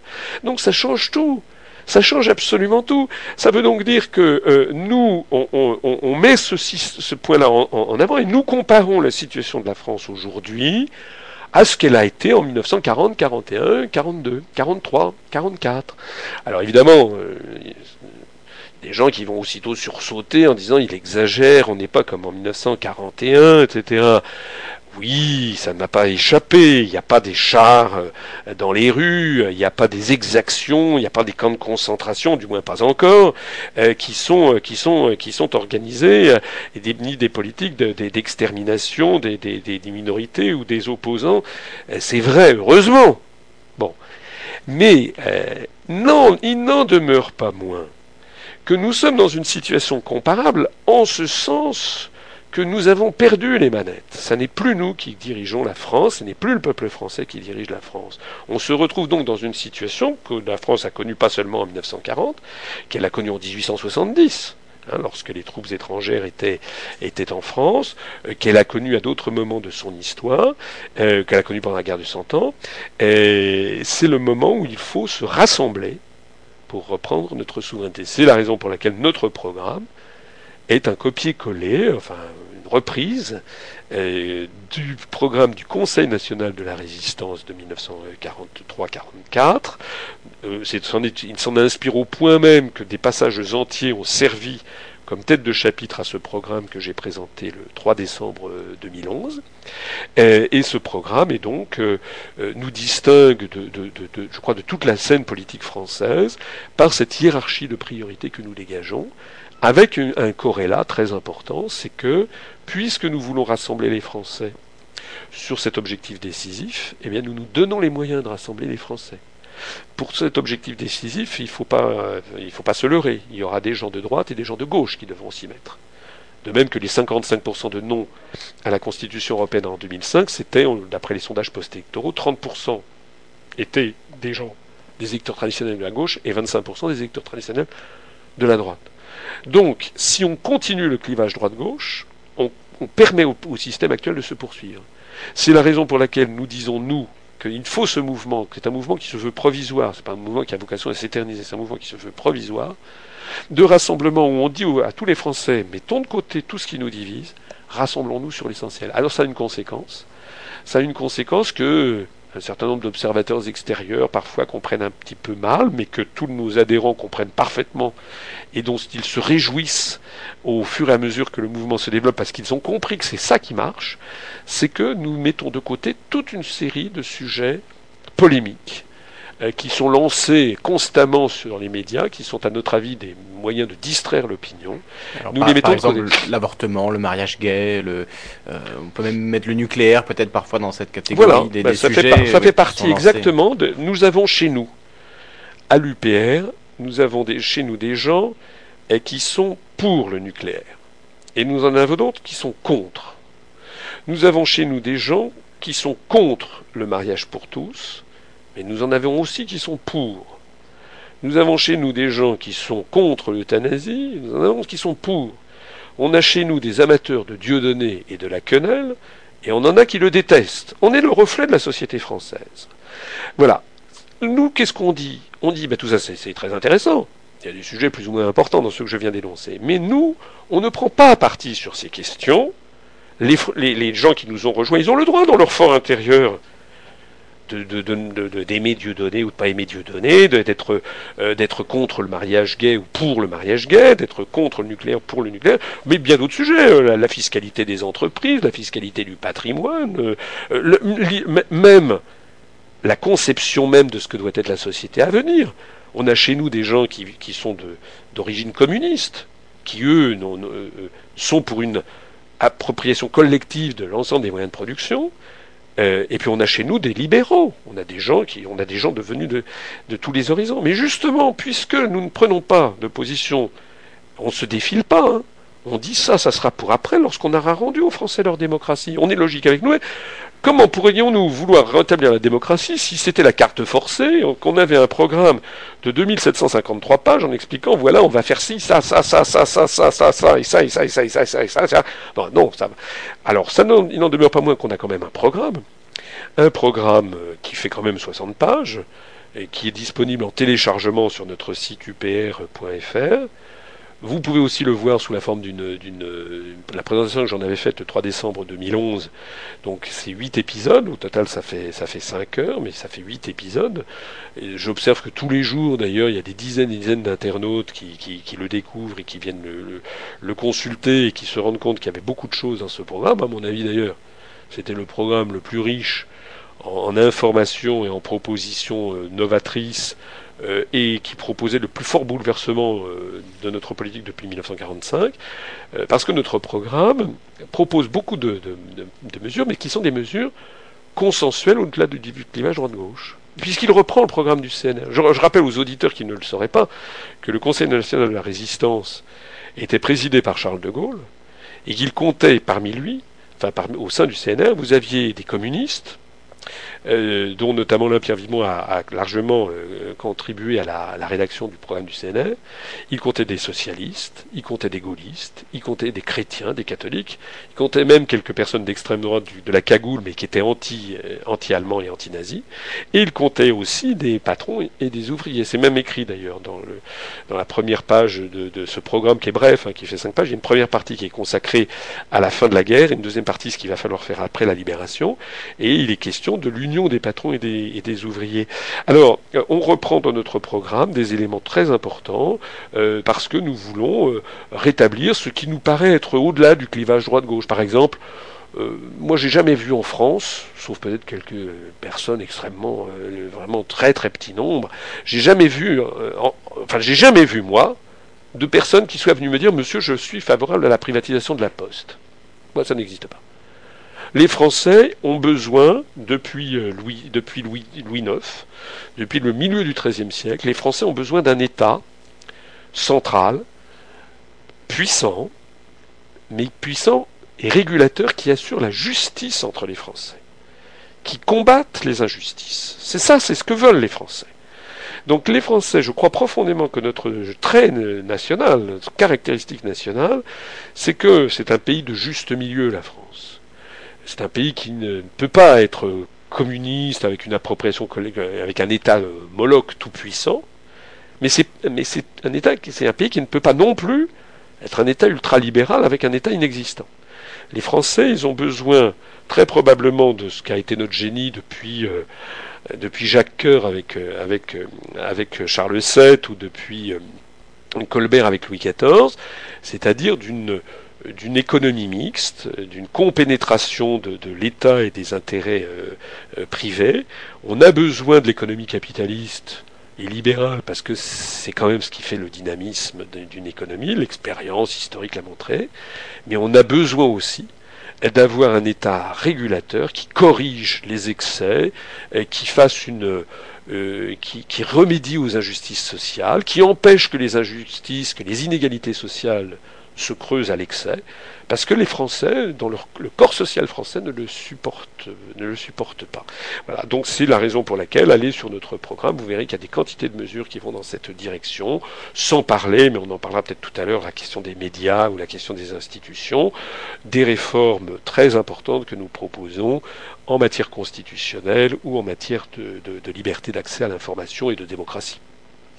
Alors j'avais quelques autres questions, mais il est déjà, euh, ça fait déjà deux heures qu'on discute et il est temps d'ouvrir le standard aux auditeurs. Je leur avais promis et ils ont très envie d'intervenir. Je vois qu'il y a de nombreux appels depuis tout à l'heure, mais je n'avais pas encore ouvert le standard, donc c'est maintenant chose faite. 08 92 23 95 20 pour intervenir. Posez vos questions à François Asselineau. 08 92 23 95 20. Bien, on va, on va commencer tout de suite, histoire que tout le monde ait le temps de passer. Donc je vous demanderai, chers auditeurs, de ne pas être trop long, même si je sais que euh, vous avez envie d'entendre les réponses de François Asselineau, de le relancer. Comme il y a beaucoup, beaucoup d'appels, il va falloir euh, essayer d'être le plus concis possible.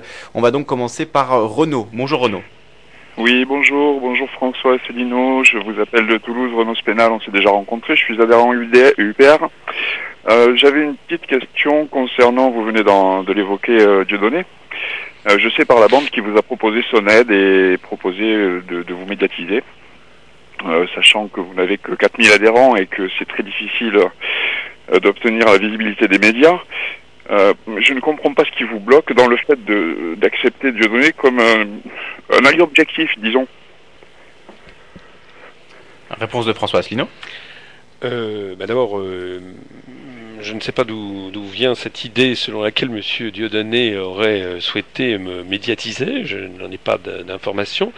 Euh, deuxièmement, bah, je ne peux dire que ce que je, que ce que je viens de dire. Euh, nous avons à l'UPR un bon reflet de la société française. C'est-à-dire que nous avons, je pense que cet adhérent effectivement en fait partie, nous avons chez nous des adhérents qui apprécient Dieudonné, qui apprécient ses, ses spectacles, qui apprécient son humour, etc. Mais nous en avons d'autres qui ne l'apprécient pas du tout. Et la question qui se pose pour euh, pas seulement moi, mais le Bureau national, c'est qu'est-ce que nous faisons, sachant que nous avons une charte fondatrice de notre mouvement, et qui est une charte absolument intangible, puisque c'est le contrat de confiance qui nous lie avec nos adhérents. Ce contrat de confiance, c'est que euh, nous, euh, euh, cette charte est, est, disponible en ligne sur, sur Internet, sur notre site upr.fr. Elle fait six, six pages. J'invite tout le monde à aller la lire et, et la relire. cette charte montre que nous devons mettre de côté les sujets clivants, ce qui n'empêche pas à chacun d'avoir son, sa, propre, sa propre opinion. Chose que je voudrais faire remarquer, qui me paraît assez curieuse, c'est que eh, les Français n'en peuvent plus des mouvements politiques et des responsables politiques qui leur mentent et qui leur baratinent. Voilà. Nous, nous avons fixé, euh, quand on a créé l'UPR, on a fixé un mouvement politique avec des règles qui sont des règles qui ne sont pas tous azimuts, mais une règle, une structuration très stricte de ce que l'on peut attendre de notre mouvement et de ce que nous ne pouvons ne pas attendre. L'UPR a dit ce qu'elle ferait et fait ce qu'elle a dit qu'elle ferait.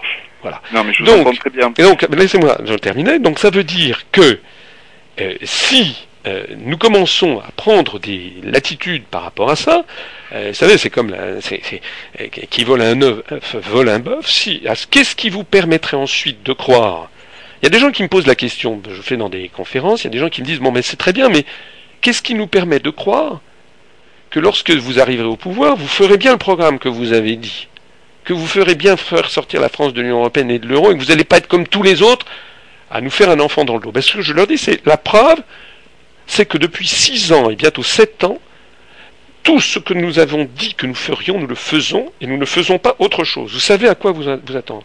Donc, je suis désolé, euh, euh, c'est la raison pour laquelle nous n'avons pas pris de position sur cette affaire, même si, par ailleurs, les, les, les, comment dirais-je, la procédure expéditive du Conseil d'État euh, a fait tiquer beaucoup de, de, gens, notamment la Ligue des droits de l'homme, que l'on ne peut pas soupçonner d'être, d'être, comment dirais-je, euh, d'être, d'avoir des, des, des, des, complaisances pour des, pour des, pour des, pour des pensées racistes ou antisémites. même la Ligue des droits de l'homme et même beaucoup de juristes ont considéré que la façon dont avait été réglée cette affaire était une question, était une façon assez scandaleuse au regard des libertés, euh, des libertés euh, publiques. Voilà. Donc ça, c'est un autre problème. Il y, a, deux problèmes en fait dans cette affaire. il y a l'affaire du... donc, vous en convenez donc, c'est un sujet qui dépasse les, clivages. Euh, je veux dire, il, s'agit là d'une question de fond, hein, puisque bon, le, le, problème du Conseil constitutionnel, bah, ça soulève un petit peu le, le problème effectivement de la dictature qui est en train de se glisser en France par rapport à ça, je veux dire un petit peu de pédagogie sur le personnage, parce que je veux dire, il, suffit pas d'aller chercher bien loin. Hein. Euh, c'est euh, Dieudonné est un anti-communautariste, il l'a prouvé à maintes reprises, son public le démontre à chaque fois. Donc je vois pas bien ce qui vous freine. Moi, ce qui vous voulez, ce qui, ce qui me, ce qui m'interpelle là-dedans, c'est que j'ai l'impression que vous vous mettez des, des, des barrières qui n'ont pas lieu d'être. Hein. Euh, on n'a plus le temps de tergiverser, de faire des grands écarts. Il s'agit maintenant, si vous voulez y aller, il faut y aller, quoi. Non, mais ça, il faut y aller, se donner tous les moyens. Mais ça, ça, ça excusez-moi, mais ça, c'est votre, c'est votre opinion. Ça n'est pas l'opinion de tous les adhérents de l'UPR. Voilà. Et je suis désolé, nous sommes là pour faire respecter une charte. Il y a deux choses différentes, j'insiste. Il y a non pas le Conseil constitutionnel, comme vous disiez, mais il a fait, c'est au Conseil d'État que cette affaire a été euh, tranchée, qui, le Conseil d'État qui a d'ailleurs désavoué euh, de façon expéditive un jugement qui avait été porté par un tribunal administratif. Donc là, il y a effectivement matière à quand même trouver ça euh, contestable du point de vue des, des, voies de, des voies de droit. Ça, c'est un fait. Mais le problème qui se pose, c'est que si on aborde cette question, il est très difficile, d'ailleurs on le voit, on le voit avec votre ce que vous dites, il est très difficile de ne pas être attiré sur la question de fond. Et nous, nous estimons je suis désolé de le dire, mais nous estimons que ça fait pendant la scène politique française depuis trois mois, elle a été cannibalisée pendant un mois et demi par une histoire de quenelle, ensuite par euh, trois, pendant trois semaines par une histoire de, de, des coucheries du président de la République de Julie Gaillard, et puis pendant maintenant depuis maintenant 15 jours ou trois semaines, euh, on a droit à autre chose, ça a été l'affaire du jour de colère. D'ailleurs c'est la même chose, on nous a, certains nous ont reproché parmi nos, nos, certains de nos, de nos adhérents euh, de ne pas avoir participé à la manifestation dite jour de colère. Bon, ben, on a regardé ce que c'était que cette affaire-là d'abord. Oui, oui ça, ça, sort du Panama, on se demande bien. Oui, ben voilà, on a découvert que cette manifestation avait, il y avait un, site qui avait été créé dans une société écran à Panama City. On a découvert que c'était des mouvements qui étaient essentiellement des mouvements de droite ou d'extrême droite qui protestaient sur des tas de choses comme le mariage pour tous, etc. Encore une fois, encore une fois, c'est difficile hein, d'être dans la position dans laquelle je suis. Et, nous avons chez nous, je le dis et le redis, nous avons chez nous des gens qui apprécient Dieudonné, des gens qui sont contre le mariage pour tous, bien sûr. C'est un reflet de la société française. Voilà. Ouais, oui, mais il n'en demeure pas moins que nous avons aussi des gens qui ne sont pas d'accord avec ça. Et, ils sont venus à l'UPR, moi je l'ai dit, je l'ai dit en préambule, il y a une chose dont j'ai horreur, j'ai toujours eu horreur dans la vie, c'est d'être trompé par des gens qui m'avaient fait une promesse. Voilà. Les gens qui viennent à l'UPR, ils peuvent être absolument certains, ils lisent la charte, eh bien ils peuvent être certains que cette charte ne sera pas remise en cause. Voilà, c'est notre, c'est notre quintessence. Et je vous assure que bien sûr, je sais bien qu'il y a des gens qui me disent peut-être euh, on aurait euh, ah oui, peut-être on aurait un succès brutal, etc. Oui, c'est vrai.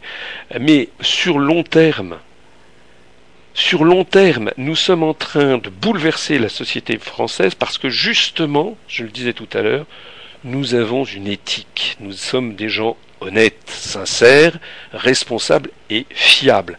Je me permettrai de citer un, un beau proverbe chinois, vous savez que j'aime les proverbes chinois, il y a un beau proverbe chinois qui dit Une petite impatience ruine un grand projet. Il ne faut pas faire preuve de petites impatiences, nous devons continuer notre stratégie qui, qui gagne. Alors, merci Renaud, euh, je suis désolé, il y a beaucoup beaucoup de monde. merci à toi Renaud, au revoir. Et je, rappelle qu'on est quand même dans une antenne économique, donc euh, bon, la question sur les données est intéressante et je pense que vous y avez bien répondu François Asselineau. Donc on va passer maintenant euh, à des questions, je l'espère, économiques avec Jérôme qui nous rejoint. Bonjour Jérôme. Oui, bonjour, bonjour Monsieur Asselineau. Bonjour. Alors malheureusement, ce n'est pas une question économique, c'était plutôt une question politique, mais comme la politique et l'économie sont liées, bon, quand même, ça, pour moi, là, pour moi, c'est un rapport. Alors, Monsieur Asselineau, nous avons un point commun tous les deux. moi, je suis, je comme vous. en fait, je déteste être, être trompé. Et je trouve qu'il y a beaucoup d'anomalies dans notre système politique. On a quand même un système politique euh, extrêmement bizarre. Moi, je suis un peu, un peu comme vous. Je trouve que dans ce monde, tout est mensonge, abus de pouvoir, faux semblant, demi-vérité, manipulation. Donc, euh, vous dites que vous avez une euh, véritable rigueur dans vos, analyses. Vous dites que vous allez au fond des choses. Et moi, ce que j'ai remarqué en étudiant un peu les partis politiques, en, creusant vraiment euh, au, fond des choses, en fait, c'est pratiquement impossible d'avoir un poste de pouvoir important dans cette société sans être franc-maçon. Quasiment impossible. Si vous regardez un peu les, tous les partis français, même les petits, en fait, quasiment tout le monde est franc-maçon. Hein, je sais pas, y compris Nicolas Dupont-Aignan, François Hollande, enfin, je ne vais pas tous les citer. J'aurais deux questions, en fait. Est-ce que vous-même, vous êtes franc-maçon? Et la deuxième question, est-ce que vous intégrez dans notre analyse politique l'influence des loges? Il n'y a pas que les loges, hein, il y a plein de réseaux parallèles, on ne va pas tous les citer, mais euh, qu'est-ce que vous pensez de l'influence de la franc-maçonnerie euh, dans la vie politique française? Et pourquoi c'est quasiment impossible de ne pas avoir un poste élevé dans l'administration, dans la politique sans être franc-maçon? Merci. Alors la question de la franc-maçonnerie, merci, merci Jérôme, euh, François. Euh... J'espère qu'on en viendra quand même aux questions économiques après, oui, qui sont un peu plus intéressantes. Oui. Euh, alors d'abord, première question, on m'a déjà posé un nombre de fois incalculable si j'étais si j'étais franc-maçon. La réponse est non, je ne suis pas franc-maçon. Euh, la deuxième chose, c'est que euh, cet interlocuteur euh, affirme des choses. Euh, j'avoue que ça me paraît parfois bien bien audacieux. Il cite des noms de gens qui seraient francs-maçons. Moi, j'avoue que, que, que, que je n'en sais rien, euh, que je n'en sais rien. Euh, je l'invite à faire preuve de prudence parce que une des choses qui caractérise notre mouvement, euh, c'est que nous n'affirmons jamais rien qui ne soit pris aux meilleures sources. Je le dis parce qu'une fois, j'ai vu des gens qui, avaient dit, euh, je, crois que c'était un, venant d'un, observateur de ce genre de choses spécialisé, que euh, tous les inspecteurs généraux des finances euh, étaient au Bilderberg ou étaient au Club Le Siècle. Bon. Alors je suis désolé, moi j'ai jamais été au Bilderberg et je ne suis pas au Club Le Siècle. Et non seulement moi, mais je connais quand même beaucoup d'inspecteurs généraux des finances, on n'est pas d'ailleurs des, centaines, on a à peu près une quarantaine en exercice. Eh bien, je peux vous assurer, vous n'êtes pas obligé de me croire, mais c'est quand même la vérité, euh, que le nombre de ceux d'entre eux qui sont, euh, qui ont été au Bilderberg, à un moment ou à un autre, il devrait y en avoir peut-être deux ou trois. Bon, euh, et au club Le Siècle, ça doit, ça doit être à peu près pareil. En d'autres termes, ce truc était un, était un tuyau, était un tuyau crevé. Voilà. Alors, euh, bon, euh, je ne vais pas nier, bien sûr, qu'il y a des sociétés de philosophie. Ça, c'est vrai que ça existe. Bientôt, on va me parler après du, du lobbysionniste, etc. Je connais tout ce genre de choses qui, taraudent certains, certaines officines ou certains mouvements politiques en, en France. oui, ce sont des choses qui euh, qui, existe, bien entendu. Mais euh, là aussi, je renvoie à notre charte. Notre charte, elle est quand même très précise. Elle se fixe des objectifs précis pour modifier l'existant. Euh, nous, nous, nous sommes, je le dis souvent, nous voulons être ni myopes ni presbytes. Ça veut dire quoi? Ça veut dire les myopes, ce sont des gens qui, ce qu'on veut faire croire au peuple français, c'est que la scène politique, c'est ce qu'on voit. Bon, non, c'est un peu plus compliqué, il faut aller chercher au-delà. il ne faut pas être presbyte, les presbytes sont ceux qui voient toujours plus au-delà. Il y a toujours des gens qui me disent oui, mais vous ne parlez pas des francs-maçons, vous ne parlez pas de ci, vous ne parlez pas de Bilderberg, des Illuminati, des chemtrails. Alors le problème que je dis à ce moment-là, c'est que d'abord on bascule souvent dans le domaine des hypothèses et non plus des certitudes. On, passe aussi dans un domaine qui est un domaine de, de généralisation. C'est comme moi, vous savez, il y a des gens qui me disent Ah, mais de toute façon, c'est un énarque. Terminé. Mais je suis désolé, je suis la preuve est vivante, enfin, me semble-t-il, que tous les énarques, c'est comme, on dit, euh, comme toutes les Anglaises sont pas rousses, tous les énarques ne sont pas identiques, c'est pas vrai. C'est pas vrai. Donc, je, puisque j'ai la faiblesse de penser que tous les francs-maçons ne sont pas identiques, euh, voilà, que tous les juifs ne sont pas identiques, que tous les musulmans ne sont pas identiques, que tous les français ne sont pas identiques, que tous les catholiques ne sont pas identiques, et eh ben, je peux vous assurer que tous les énormes et tous les inspecteurs généraux des finances ne sont pas identiques. Nous, ce que nous voulons, c'est se fixer des objectifs concrets pour sortir la France de l'Union européenne. Est-ce qu'on imagine quelqu'un qui serait venu voir Charles de Gaulle le 19 juin 1940 en lui disant, mon général, j'ai entendu votre discours d'hier, mais euh, avant de partir de faire la résistance, est-ce que vous êtes allé voir qui est-ce qui finance Adolf Hitler? On sait maintenant, hein, les travaux d'Anthony Sutton, que c'est euh, euh, des gens comme Prescott Bush, la famille Bush, qui a eu des grands industriels américains qui ont financé Adolf Hitler jusque dans les années 40. Bon. Mais à, quoi, finalement, à quoi cela aurait-il servi de transformer la France libre en une espèce de think tank euh, acrimonieux et inquisitorial constant, et qui, recherchant toujours la cause de la cause de la cause des causes, finalement n'aurait rien fait? Voilà. Nous, nous voulons sortir la France de l'Union européenne et de l'euro et de l'OTAN. Je suis désolé, ça paraît peut-être un petit peu limité ou un peu euh, monomaniaque euh, à certains de nos, de nos auditeurs, mais c'est, mais c'est comme ça. Hein, voilà. D'autres sont monomaniaques sur d'autres sujets comme la franc-maçonnerie ou les différents lobbies. Donc euh, voilà, on dira on balle au centre, euh, un partout. Euh, donc merci à, Jérôme pour sa question. On accueille Stéphane à présent. Bonjour Stéphane. Stéphane? Alors Stéphane n'est pas avec nous, ok, on va passer dans ce cas à Maxime. Bonjour Maxime. Oui, bonjour, bonjour à tous, bonjour à Monsieur Asselineau. donc moi je suis de Brest. donc ma question ce serait euh, sur euh, le parti politique Nouvelle Donne qui est apparu euh, bah, il y a quelques temps et donc qui fait on va dire ses petites émules sur internet et je ne me souviens pas que vous en ayez parlé dans une de vos, conférences donc est-ce que vous pourriez nous donner votre point de vue sur, sur ce parti ah. et est-ce que vous avez déjà essayé de rentrer en contact avec, avec ses dirigeants? je, précise, c'est le parti de Pierre Laroutourou, Bruno Gassio et d'autres, un nouveau parti qui s'est créé là ces derniers mois. Oui, oui. Alors, bah, écoutez, euh, euh, c'est pas le seul. Il y a eu aussi un autre truc qui s'appelle Nous citoyens qui s'est créé. Euh, il paraît qu'il y a un truc qui vient de se créer il y a un mois qui s'appelle phare pour les franco-algériens républicains, etc. Enfin, tous ces partis ils ont, une ils ont deux caractéristiques assez étonnantes. Euh, la première caractéristique, c'est que ils viennent de se créer, ils ont d'un seul coup, en tout cas c'est vrai pour les deux premiers, ils ont d'un seul coup d'un seul tous les médias qui les reçoivent. Euh, Nouvelle Donne a été, euh, a été reçu, enfin, de tous les grands médias de grande diffusion, TF1, France 2, France 3, Le Monde, Le Figaro, France Inter, Europe 1, RTL, RMC, tout le monde en a parlé, a reçu les gens, etc. Bon. Ça, c'est la première des caractéristiques. Alors que nous, qui avons bientôt 7 ans, qui avons 4124 adhérents au moment même où je parle, euh, et qui euh, avons donc très probablement au moins, au moins, euh, au moins 10 ou, ou, ou 20, 20, fois plus d'adhérents qu'eux, même s'ils en annoncent 4000, mais ça, ça enfin, on peut être naïf, mais il faut pas exagérer. Hein. Euh, bon, euh, faire que des gens adhèrent à un mouvement politique, c'est très difficile en France actuellement. Actuellement, les gens n'adhèrent pas. Donc ces mouvements viennent de se créer d'un seul coup d'un seul, comme par magie, ils ont accès à tous les grands médias. Donc ça, c'est la première de ces caractéristiques. La deuxième de leurs caractéristiques, c'est que derrière des, des, mots ronflants du style, il faut avoir des idées nouvelles, on apporte un sang neuf, on fait des tas de trucs, au bout du compte, l'analyse qui est faite est exactement égale à zéro, notamment sur la construction européenne. Ils sont tous pour l'Europe.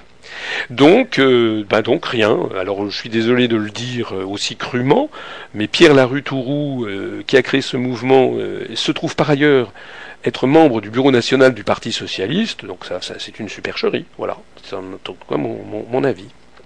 En tout cas, je ne demanderai qu'une chose, c'est de pouvoir débattre, par exemple, avec Monsieur Larutourou euh, euh, sur, euh, sur un média de grande diffusion auquel il a accès et, qui m'est refusé. Voilà, Maxime. je pense que la réponse est claire. Eh ben, je vous remercie. Merci, Maxime. Au revoir. Bonne journée. Au revoir. J'ai oublié de préciser que ce truc Nouvelle Donne euh, est en fait un copier-coller, vous le savez, de New Deal, qui était le truc de Roosevelt. Hein. C'était Roosevelt 2012, c'était, ça a été créé dans le prolongement d'une campagne qui avait été lancée en 2012, New Deal. Hein. Donc l'inspiration derrière est une inspiration d'origine américaine. Oui, c'est pour, une, pour un New Deal français. Euh, voilà. on pourrait dire c'est leur objectif. Voilà. Et c'est en fait c'est toujours le discours habituel. La France est nulle. Il faut qu'on se bouge. Il faut qu'on se modernise. Et si et si et ça. Voilà. Euh, dans tous ces mouvements politiques, euh, ce sont des mouvements qui ne partent pas des réalités. Ce sont des mouvements, des mouvements qui partent du fait qu'il faut ne pas entendre ce que veulent et disent les Français, qu'on va faire le bien des Français malgré eux. On accueille à présent Daniel qui souhaite participer. Bonjour Daniel. Oula bonjour Daniel, bonjour Monsieur Asselineau. Bonjour. Bonjour Lysandre. Salut à toi. Donc euh, je m'appelle Daniel et je suis du Loiret. Alors je suis euh, parfaitement d'accord avec Monsieur Asselineau sur la, nécessité, je dirais même la priorité de sortir de, l'Union européenne et de l'euro et de l'OTAN, tout en, passant par l'article 50 et de quitter cette, euh, je, dirais cette féodalité néolibérale transatlantique, pour n'employer que, que, des termes politiquement corrects. Alors je suis un m'étant perdu conférencier dans les deux quartiers, je dirais dans le Loiret, je développe bien entendu les, thèmes justifiant cette sortie. Mais je pense, et là je souhaiterais avoir votre avis, Monsieur Asselineau, qu'il y a en parallèle un, angle d'attaque, je dirais, cette fois-ci intérieur à la France pour, pour la rétablir. Ça porte sur quatre points. C'est d'abord la démocratie française, avec la problématique des votes blancs et le quatrième pouvoir, les médias. Deuxièmement, la souveraineté monétaire, la loi de 73, je pense qu'elle pèse énormément là aussi. Troisième point, la réappropriation des, grandes entreprises françaises, donc votre position sur le DF, la Poste, ou les choses de ce genre. Et le quatrième point, mais vous l'avez déjà évoqué, c'est sur la réaffirmation des, relations profondes et historiques qu'on a avec euh, les pays, je pense par exemple à l'Afrique du Nord et l'Afrique en général. Voilà. Euh, oui, je peux on, on vous entend. Ah, on m'entend. Euh, oui, je n'ai pas parfaitement bien perçu les, questions. Enfin, je, vais aller dans, le sens de, l'auditeur. Donc le quatrième point, ben, euh, encore une fois, euh, la France, nous devons être fidèles euh, parce que c'est notre intérêt, c'est l'intérêt aussi de nos amis et de nos partenaires. On doit être d'abord un monde, une France ouverte sur l'ensemble de la planète. Je rappelle que la France a le deuxième euh, réseau diplomatique le plus développé du monde, et j'en profite au passage pour citer ça devant les, auditeurs. Euh, nous avons 200, actuellement, je crois que ça doit être quelque chose comme 275 ambassades et consulats à l'étranger et représentation diplomatique auprès d'organisations internationales comme l'ONU, l'AIEA, le FMI, la Banque mondiale, l'Union européenne, l'OTAN, etc. Si nous sortons de l'Union européenne, de l'euro et de l'OTAN, eh nous passerons de 275, je crois, euh, ou 265, je ne me rappelle plus, euh, ambassades et consulats et, représentation diplomatique à 263. Hein, on en perdra deux. Voilà. Donc c'est pour montrer à quel point le fait de sortir de l'Union européenne et de l'euro ne nous coupera pas du monde. Et pour aller dans le sens de l'auditeur, bien sûr, nous devons renouer avec des liens beaucoup plus étroits avec les pays qui sont les plus proches de nous. C'est un legs de l'histoire, et notamment dans le monde qui a été cité, c'est-à-dire l'Afrique francophone, euh, les pays du Maghreb, les pays du Moyen-Orient. À cet égard, la politique française s'agissant de la Syrie, est un crime contre les intérêts nationaux français. Non pas que je sois un partisan euh, du régime de, de Bachar el-Assad, bien entendu, mais enfin il s'est agi évidemment d'une tentative de déstabilisation de ce régime. Et moi j'observe que les forces qui sont à l'œuvre et qui veulent déstabiliser euh, ces régimes s'attaquent comme par hasard euh, à, tous les régimes progressistes et laïques du monde arabe, notamment ceux dirigés par le parti Baas, comme l'Irak ou, la, Syrie qui s'est inspirée directement euh, de, euh, de, la laïcité à la, à la française. Euh, s'agissant de la euh, loi de 73 et reprise euh, par l'article 125 du traité sur le fonctionnement de l'Union européenne, je renvoie, je renvoie à notre programme qui a déjà précisé que justement c'était l'une des raisons pour lesquelles il faut sortir de ce traité pour rendre à la Banque de France, qui existe toujours à la Banque de France, hein, je l'ai rappelé tout à l'heure, pour rendre à la Banque de France son rôle éventuel de financement partiel des déficits. Ça n'est pas la panacée, ça peut avoir, les phénomènes de planche à billets peuvent avoir des effets inflationnistes. Enfin, c'est quelque chose dont on ne peut pas se, se, passer. D'ailleurs, j'observe que que font les États-Unis avec leur quantitative easing ou avec le rachat d'obligations par la Federal Reserve Board. Ils font exactement, ils font exactement ceci. Il n'y a pas de raison pourquoi la, France devrait s'en priver. Euh, S'agissant des grandes entreprises, ben, j'ai déjà répondu, je crois, aussi à, à, à l'interlocuteur. Nous avons un, un, programme est un programme qui, s'inspire très étroitement du programme du Conseil national de la résistance parce que je pense, nous pensons en conscience que c'est quelque chose. On était parvenu à, en 1944 à un bon équilibre euh, entre ce que souhaitaient un petit peu tous les Français. D'ailleurs, ce programme a fait l'objet d'un très grand consensus pendant les Trente Glorieuses. Comme je le disais tout à l'heure, les Français, ils ont à la fois besoin d'une économie euh, dynamique, libérale, avec l'entreprise privée, qui on n'a pas trouvé mieux. Et puis c'est une entreprise de liberté, quoi. Les gens ne peuvent, pas être tous fonctionnaires, ça ne serait pas dans notre génie national. Mais ils ont aussi besoin d'avoir un État qui s'occupe des faibles, des, gens qui sont un peu laissés sur, euh, la route, ou puis des gens qui, qui n'ont pas envie de. Il y a des gens euh, qui ne conçoivent pas la vie comme comme struggle for life constamment. Il y a des gens qui légitimement peuvent être des artistes, euh, des, idéalistes, euh, ou des gens qui, euh, qui veulent cultiver leur jardin, des, voilà qui. je, pour ça que je disais tout à l'heure, pour nous la primauté, ça n'est pas uniquement la primauté de l'argent. Il y a d'autres valeurs dans, dans le monde que celle-là. Alors ça veut dire quoi? Ça veut dire que nous proposons dans notre programme la renationalisation ou l'interdiction de nationaliser de tous les grands services publics qui font que la France est la France. Voilà. EDF, je suis désolé, EDF a été une grande création. Alors certains disent oui, c'était la pompe à finances de la CGT, ben, c'est possible, mais il n'en demeure pas moins qu'EDF est devenu le premier électricien mondial. Hein, et que tout le monde sait, enfin tout le monde, les, économistes savent que le modèle économique d'un grand électricien, les investissements, ça se, ça se, ça se prévoit sur 30 ans le, mode des électriciens privés comme il y a aux États-Unis, c'est une catastrophe parce que ils veulent des taux de rentabilité sur très courte période, sur six mois ou un an. Ça empêche de faire des grands investissements. D'ailleurs, aux États-Unis, il y a régulièrement des pannes, des coupes de courant, des trucs et des machins. C'est là-dessus, alors qu'on avait bâti le premier électricien mondial, on est en train de le saboter. C'est dément.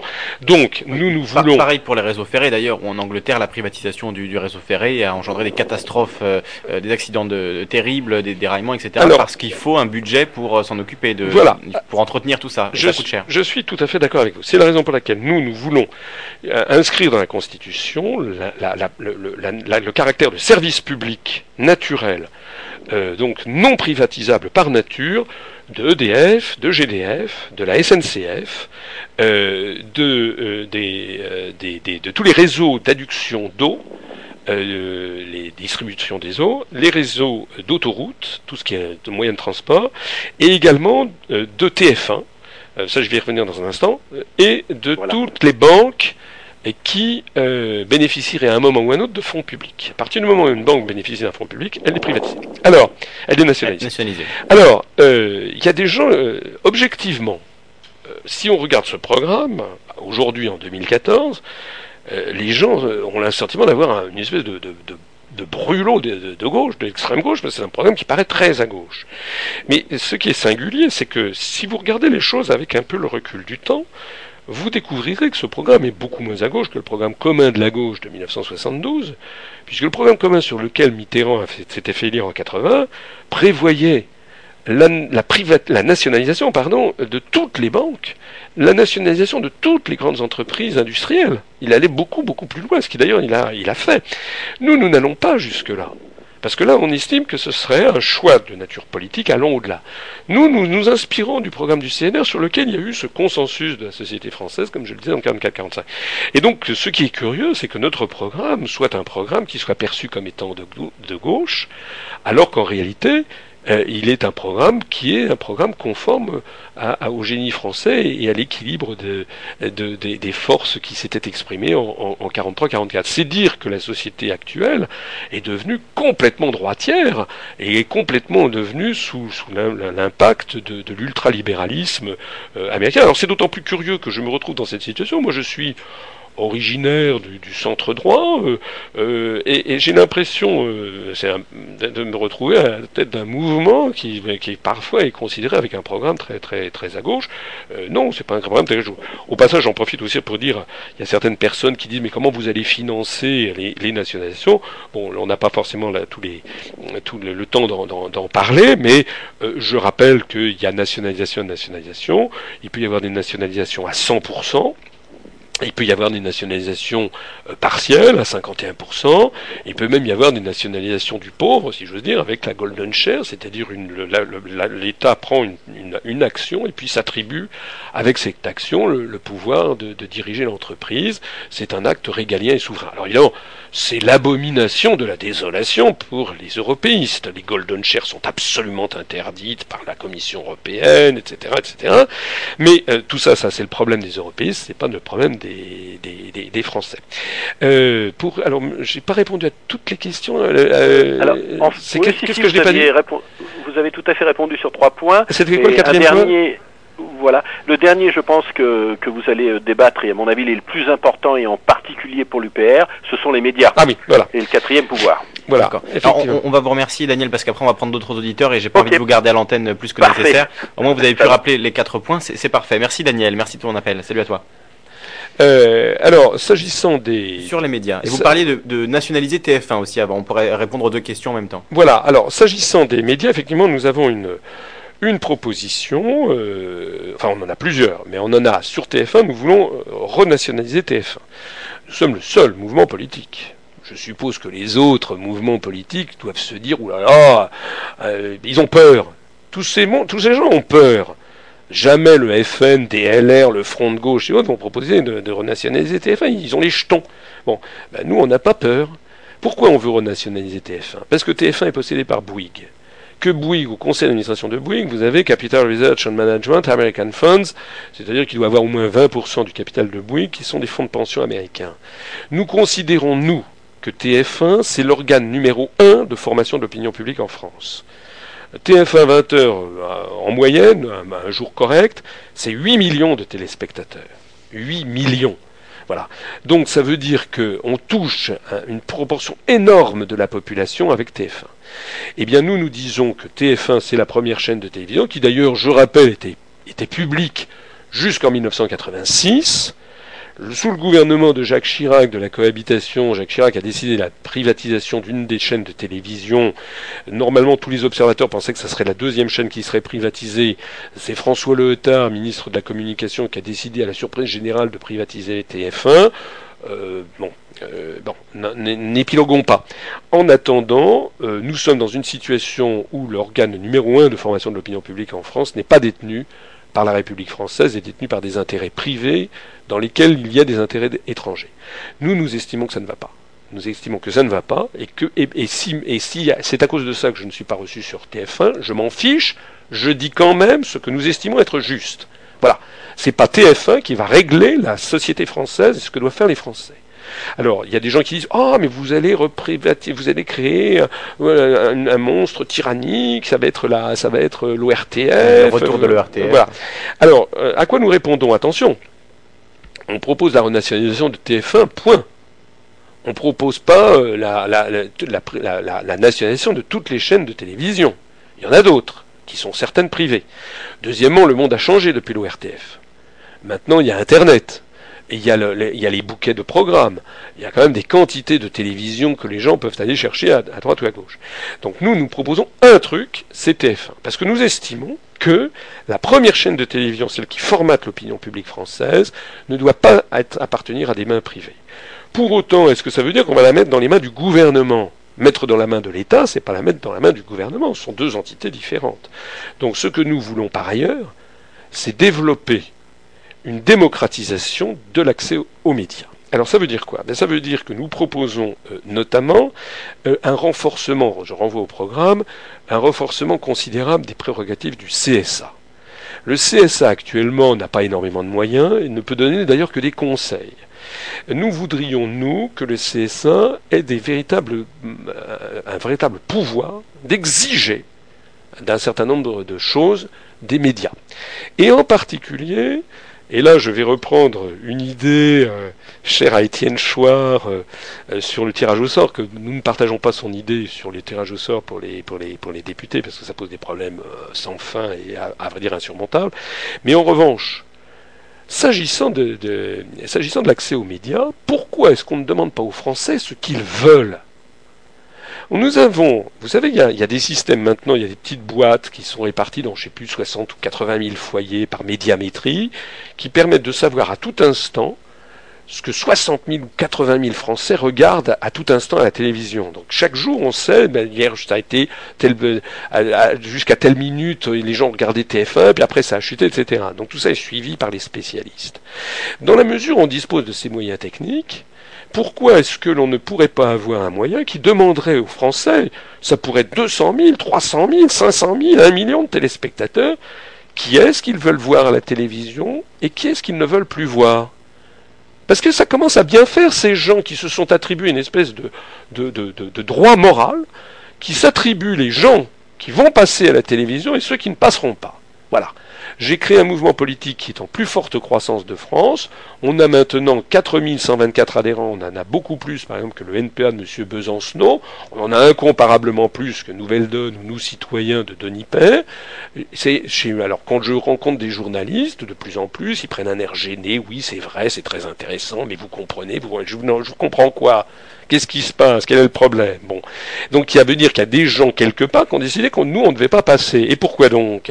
Voilà. Donc nous, nous disons qu'il y en a, si vous voulez, il y a des gens, ils en ont marre. Hein. Beaucoup de Français, en ont marre de voir Bernard-Henri Lévy à la télé. Voilà. De voir Jacques Attali à la télé. De voir Jacques Delors à la télé. De voir les européistes défier constamment à la télé. Ils en ont marre de voir que l'opposition à l'euro, c'est systématiquement la SARL Le Pen qui va en profiter pour faire un dérapage, pour bien pourrir le débat. Il y a beaucoup de gens qui en ont assez. Donc nous, nous voulons avoir un moyen, et de ce point de vue-là, avoir recours à une très large démocratie. On demanderait aux Français, mais qui est-ce que vous voulez voir? Quels sont les responsables politiques que vous voudrez voir, responsables politiques ou dans d'autres domaines, que vous aimeriez voir la télévision publique On pourrait également envisager, c'est en tout cas dans notre programme, qu'il y ait systématiquement des présentateurs, euh, des journalistes, qui aient des opinions politiques clairement affichées et clairement différentes les unes des autres. Parce qu'une des façons de mettre en condition l'opinion publique, c'est que euh, vous avez les médias qui font venir tel ou tel responsable politique, mais les journalistes, on a l'impression qu'ils pensent tous la même chose, ils sont tous pro-européistes. À chaque fois qu'ils interviewent quelqu'un qui porte des critiques contre l'euro, l'euro, on a l'impression qu'il se pince le nez, alors qu'en fait, dans la vie privée, c'est pas du tout ça. Et la plupart du temps, on assiste du coup à des journalistes pro-européens qui interviewent des économistes ou des politiques pro-européens. Donc, euh, c'est effectivement très intéressant à regarder. Voilà. Alors, euh, d'ailleurs, tout ceci est en train de tourner très mal. D'abord, ça tourne très mal pour les journaux euh, de la presse écrite. On voit avec Libération hein, récemment. Voilà. Bah, écoutez, Libération. Qu'est-ce que vous voulez que je vous dise? Quand je vois la façon dont s'est comporté Jean Quatremer à mon égard euh, c'est un, un, vrai scandale. Quand je suis allé sur BFM Business, j'étais d'abord seul contre cinq. Donc c'est le correspondant de Bruxelles à Libération. Ou voilà, c'est ça. Exactement. Quand, je suis allé à, Bruxelles, j'ai été interviewé par, par BFM Business. Euh, Monsieur Jean Quatremer, qui est, qui est journaliste, ne s'est pas comporté comme un journaliste. Il s'est comporté comme une espèce de, de, chien de garde, comme, comme, comme euh, disait Serge Alimi dans son livre Les nouveaux chiens de garde. Il s'est comporté comme quelqu'un qui m'aboyait au visage et qui, d'ailleurs, avec ses collègues, dès que je disais un mot, commençait à glousser, à me tourner en dérision. Parce que les européistes, en général, euh, quand on les met devant des, faits irréfutables, euh, à ce moment-là, ils gloussent ou ils vous traitent, ils, vous lancent des noms d'oiseaux. il y a dans la profession de journaliste, pour moi, c'est une très grande profession. Hein. Euh, je pense que c'est un métier très exigeant, un métier de journaliste, et c'est à mon avis une grande profession. Et je, personnellement, je, comme j'en connais des journalistes, je sais que euh, leur métier n'est pas toujours facile, surtout quand ils sont dans des médias de grande diffusion. Euh, je sais qu'il y en a beaucoup qui n'en pensent pas moins, mais le problème, ils sont obligés de croûter, hein, ils sont obligés de, de, manger. Et je sais, parce que j'en ai rencontré, qu'il y a des gens qui considèrent, par exemple, que le, le, sort qui nous est, qui nous est infligé est, indigne d'une démocratie normale compte tenu de la qualité des analyses que nous produisons, compte tenu de l'influence que nous avons, compte tenu des plagiats de, gens qui viennent euh, ouvertement maintenant se, que le fait que nous soyons toujours interdits des médias de grande diffusion, euh, il y a beaucoup de journalistes qui n'en pensent pas moins euh, en attendant. J'en profite pour rappeler que la profession de journalisme, elle est assujettie théoriquement à une charte qui s'appelle la charte de Munich. Cette charte de Munich qui date de 1971, qui reprenait d'ailleurs, je crois, une charte de 1938. Cette charte de Munich, elle fixe, euh, là je reprends mon, document, elle a été signée le 24 novembre 1971. Elle a été adoptée par la Fédération européenne des, journalistes, c'est le code de déontologie des journalistes. Alors je voudrais rappeler le, le devoir numéro un respecter la vérité, quelles qu'en puissent être les conséquences pour le journalisme lui, le journaliste lui-même, et ce en raison du droit que le public a de connaître la vérité. Le droit que le public a de connaître la vérité. Alors pourquoi est-ce qu'il est interdit de parler de l'article 50 du traité sur l'Union européenne euh, sur TF1, sur France 2, sur France 3, sur France Inter, sur RMC, n'est-ce pas Monsieur Bourdin, sur RTL Pourquoi c'est interdit? Est-ce que Monsieur Bourdin respecte l'article 1 de la charte de Munich? Je rappelle que dans la charte de Munich, l'article 3 un journaliste ne doit pas supprimer les informations essentielles, ne pas altérer les textes et les documents. C'est pas une information essentielle quand je dis à mes publics que la première personne au monde à avoir lancé l'idée d'une constitution européenne, c'est le général Eisenhower, dans le Paris Match du 27 octobre 1951, dont je montre les scans. J'ai eu un débat à la Sorbonne avec M. Jurgensen qui m'a traité de complotiste quand j'ai dit ça. Alors comme ça m'énerve, j'ai sorti le document, je l'ai lu à la tribune. Je ne suis pas complotiste, je suis un lecteur. Je suis un lecteur de l'interview de M. Eisenhower. Et vous lui avez dit, est-ce que c'est complotiste de lire Paris Match? Voilà. Effectivement. Voilà, donc qu'est-ce qu'il a fait? Ben, Il a regardé ses chaussures. Il faut arrêter l'intimidation. Il faut briser ce cercle de l'intimidation. Hein. Je suis désolé, qu'on a le droit, on n'a même pas le droit, on a le devoir de décrire quelles sont les stratégies géopolitiques des États du monde la, la géopolitique russe, la géopolitique chinoise, mais aussi la géopolitique américaine, le rôle joué par les États-Unis dans la construction européenne, sinon on se condamne à ne rien comprendre. Et en France, dès que vous entamez ces sujets, aussitôt vous avez, comme tout à l'heure on parlait de M. Moscovici et Colombani, qui avait traité Jacques Sapir d'extrême droite, aussitôt on vous dit ah complotiste. C'est comme je l'ai dit à Jurgensen, c'est comme si on, selon ces gens, la CIA, c'est comme le nuage de Tchernobyl, elle, arrête son activité à la frontière française. Eh bien non, nous, que cela plaise ou ne plaise pas, nous continuerons à dire ce qui est la vérité. Toujours dans cette charte de, Munich, l'article 9, sur les, droits, les, dix devoirs, le devoir numéro 9, ne jamais confondre le métier de journaliste avec celui du publicitaire ou du propagandiste. Et qu'est-ce que vous dites de ça, monsieur euh, Quatremer? La façon dont il m'a agressé constamment. Et d'ailleurs, il représentait qui? Moi, je suis désolé, je représente quand même 4124 adhérents, sans compter les milliers, dizaines de milliers de sympathisants. Il représente qui, monsieur Quatremer? Vous savez qui est-ce qu'il représentait? Il représentait les, propriétaires de Libération qui sont en train de fermer boutique, il va se retrouver dans la panade. Voilà ce qu'est M. Quatremer. Donc d'une certaine façon, vous savez, c'est ce que disent, ce que dit le Bouddha. Hein. Euh, les grandes et les, bonnes et les mauvaises actions finissent toujours par être sanctionnées chacune comme elles le doivent. Voilà. Si euh, lorsque un, journaliste ne fait plus son métier, il ne faut pas étonner, s'étonner après que les propriétaires du média pour lesquels il, il travaille le traite comme une serpillière. Voilà ce que je voulais dire. Alors terminons-en sur euh, l'affaire donc du, CSA. J'ai encore un mot à dire. Euh, c'est la question de l'accès aux, médias euh, pour les responsables politiques. Le CSA a édicté une jurisprudence qui est le principe de l'équité d'accès. Alors équité d'accès, ça veut dire quoi? Ça veut dire que on donne la temps de parole selon le CSA en fonction de l'importance du parti politique. Mais je suis désolé, ça c'est pas l'équité.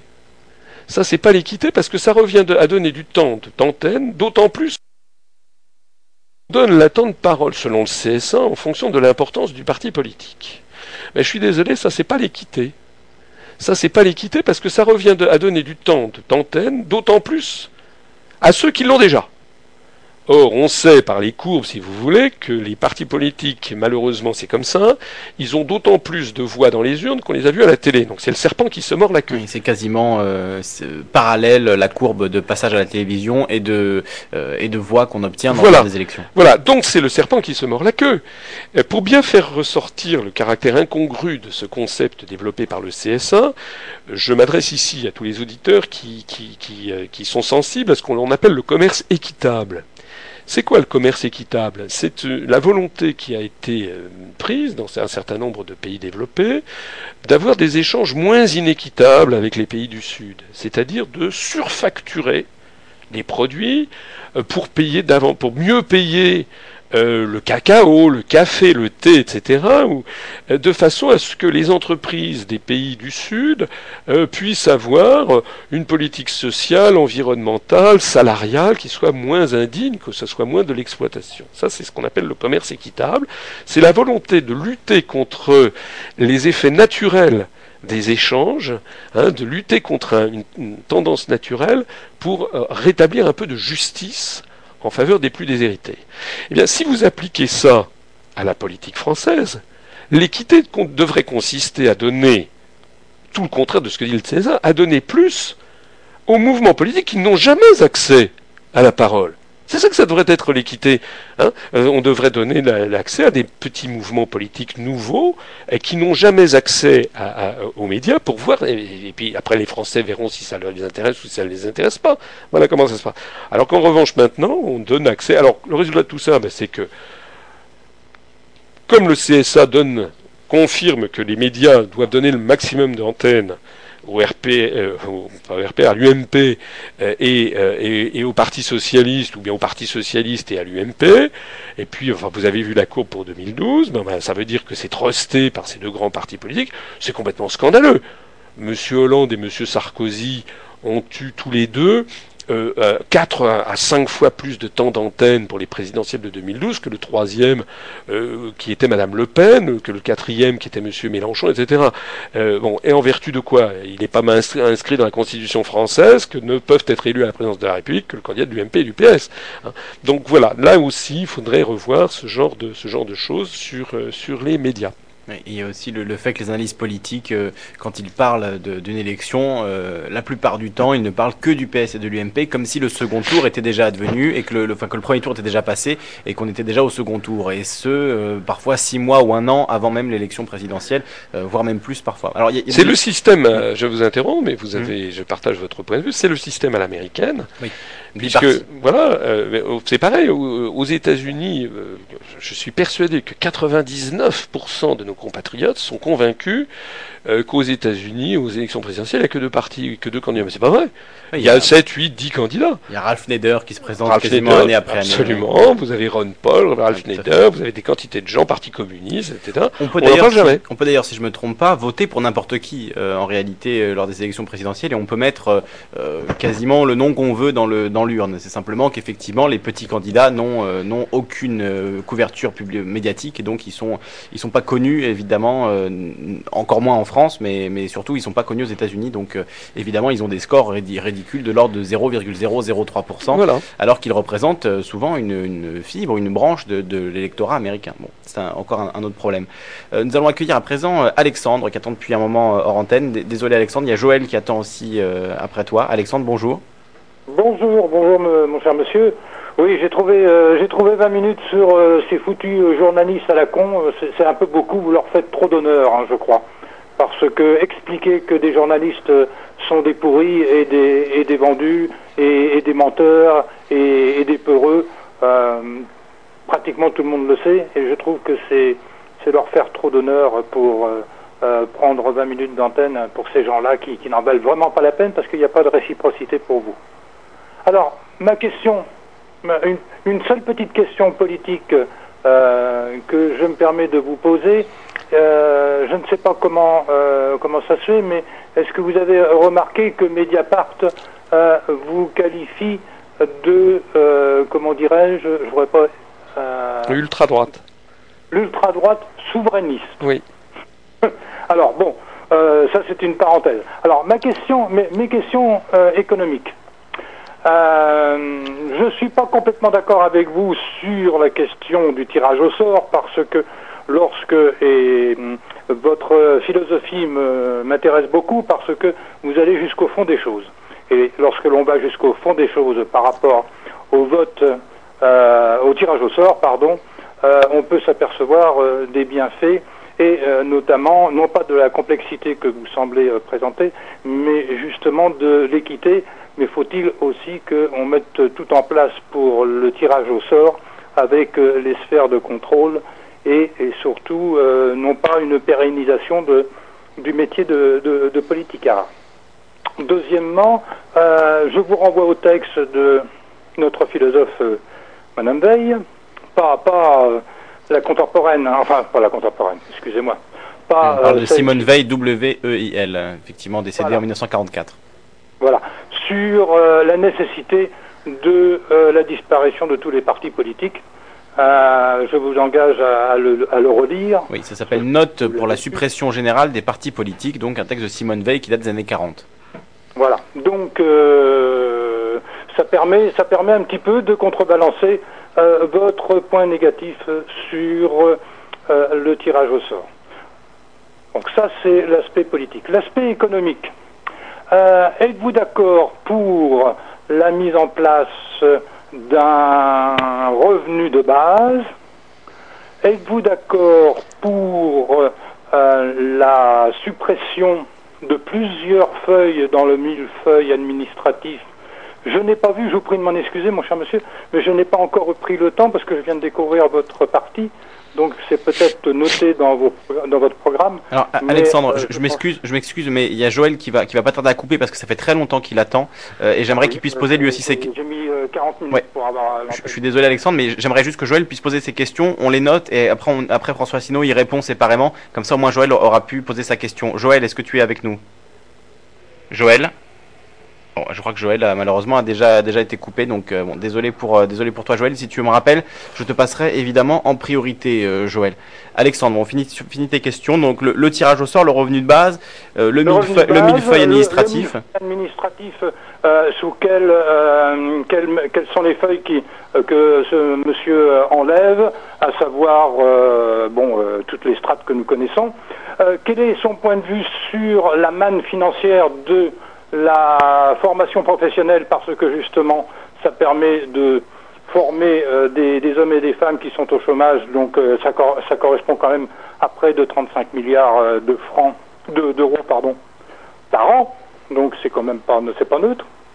Et puis troisièmement, quel est pour, enfin, quel est par rapport à son parti Est-ce qu'il est d'accord pour que tous les Français payent des impôts sur le revenu, sur leur revenu, et quelle est sa position par rapport à la dichotomie qui semble traîner des pieds euh, vis-à-vis des banques, entre les banques de dépôt et les banques de spéculatives.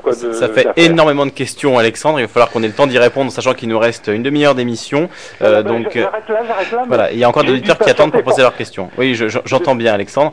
En tout cas, voilà, tu ratisses très large et on va essayer de, on va essayer de demander à, à François Slino de nous donner un mot, euh, un peu plus d'un mot sur chaque, chacune de ces, de ces problématiques. Oui, je, vais. Qui mériterait une émission. Voilà, ça mériterait une, une émission entière, euh, d'autant plus que je vais sans doute décevoir euh, l'auditeur, euh, c'est je vais, le, je vais le, renvoyer à notre programme et également à notre charte et, redire ce que j'ai dit tout à l'heure, c'est-à-dire que le, le, mouvement que j'ai créé est un mouvement qui se veut provisoire pour rendre aux Français leur démocratie. Nous n'avons pas pour, euh, pour programme de décider de tout. Je l'ai dit tout à l'heure sur le nucléaire, sur le mariage pour tous, sur je ne sais plus quoi, l'euthanasie ou autre.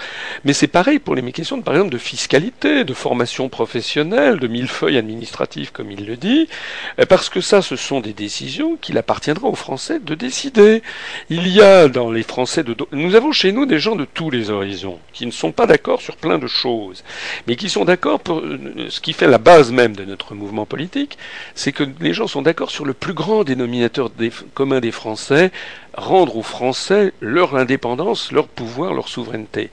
Je sais que, bon, moi j'ai mes propres opinions sur ces sujets, par exemple sur le millefeuille administratif, je sais pour euh, c'est un peu mes, fonctions euh, à l'inspection générale des finances, je sais quand même que lorsqu'un ministre arrive euh, euh, quel qu'il soit, et surtout en ces temps de disette budgétaire, la première réaction, c'est de dire bon bah on va simplifier, on va supprimer ça, ça et ça. Bon, le problème, c'est qu'il se heurte très très vite à des, à des, à des, à des problèmes euh, très très compliqués auxquels il n'avait pas, il s'était pas rendu compte parce que le millefeuille administratif, les réglementations, c'est le fruit de l'expérience euh, pluridécennale, etc. Et on se rend compte ben, que tous les gouvernements se cassent un petit peu les dents parce que chacun a son truc à défendre. Il y a toujours dans la société française telle ou telle profession qui veut ci, qui veut ça. Ça n'est pas forcément bien, ça n'est pas non plus forcément mal. Ça peut être aussi euh, justifié faut aussi se méfier. On présente ça comme une spécificité française. J'ai vu dans le je, dans le, il y a un programme récemment qui a été lancé par l'UMP. Ils se sont réunis, paraît-il, en grand conclave, l'équipe dirigeante de l'UMP, avec des, avec des, pointures intellectuelles euh, comme Madame Nadine Morano, par exemple. Ils se sont réunis, euh, ils se sont réunis pour euh, définir quel était le projet de l'UMP. Bon, et alors je voyais ça. Ils ont fait, un, ils ont produit un truc pour le grand public, simplifier le code du travail. Bon, ça tombe bien, c'est exactement ce que demande la Commission européenne, comme par hasard. Bon. Et je voyais le document de l'UMP, ils disent, voilà, ils mettaient Code du travail en France, 3000 pages, Code du travail en, Allemagne, 600 euh, pages, Code du travail en Suisse, 70 pages. Euh, moi, j'en revenais pas. Comment est-ce que... Moi, je veux bien quand même... Enfin, je suis quand même... Faut pas être naïf. Je veux bien qu'à la limite les Français aiment bien réglementer, mais quand même ça m'a paru bizarre. J'ai regardé d'un petit peu plus approfondi, il y a même eu une émission de France Info là-dessus, ils sont allés regarder. En fait, ces chiffres, sont des inventions de Pierre Gattaz, le type du MEDEF. Mais vérification faite, c'est faux. Il y a 3000 pages de code du travail en France, en effet, mais il y en a à peu près autant en Allemagne, 3000.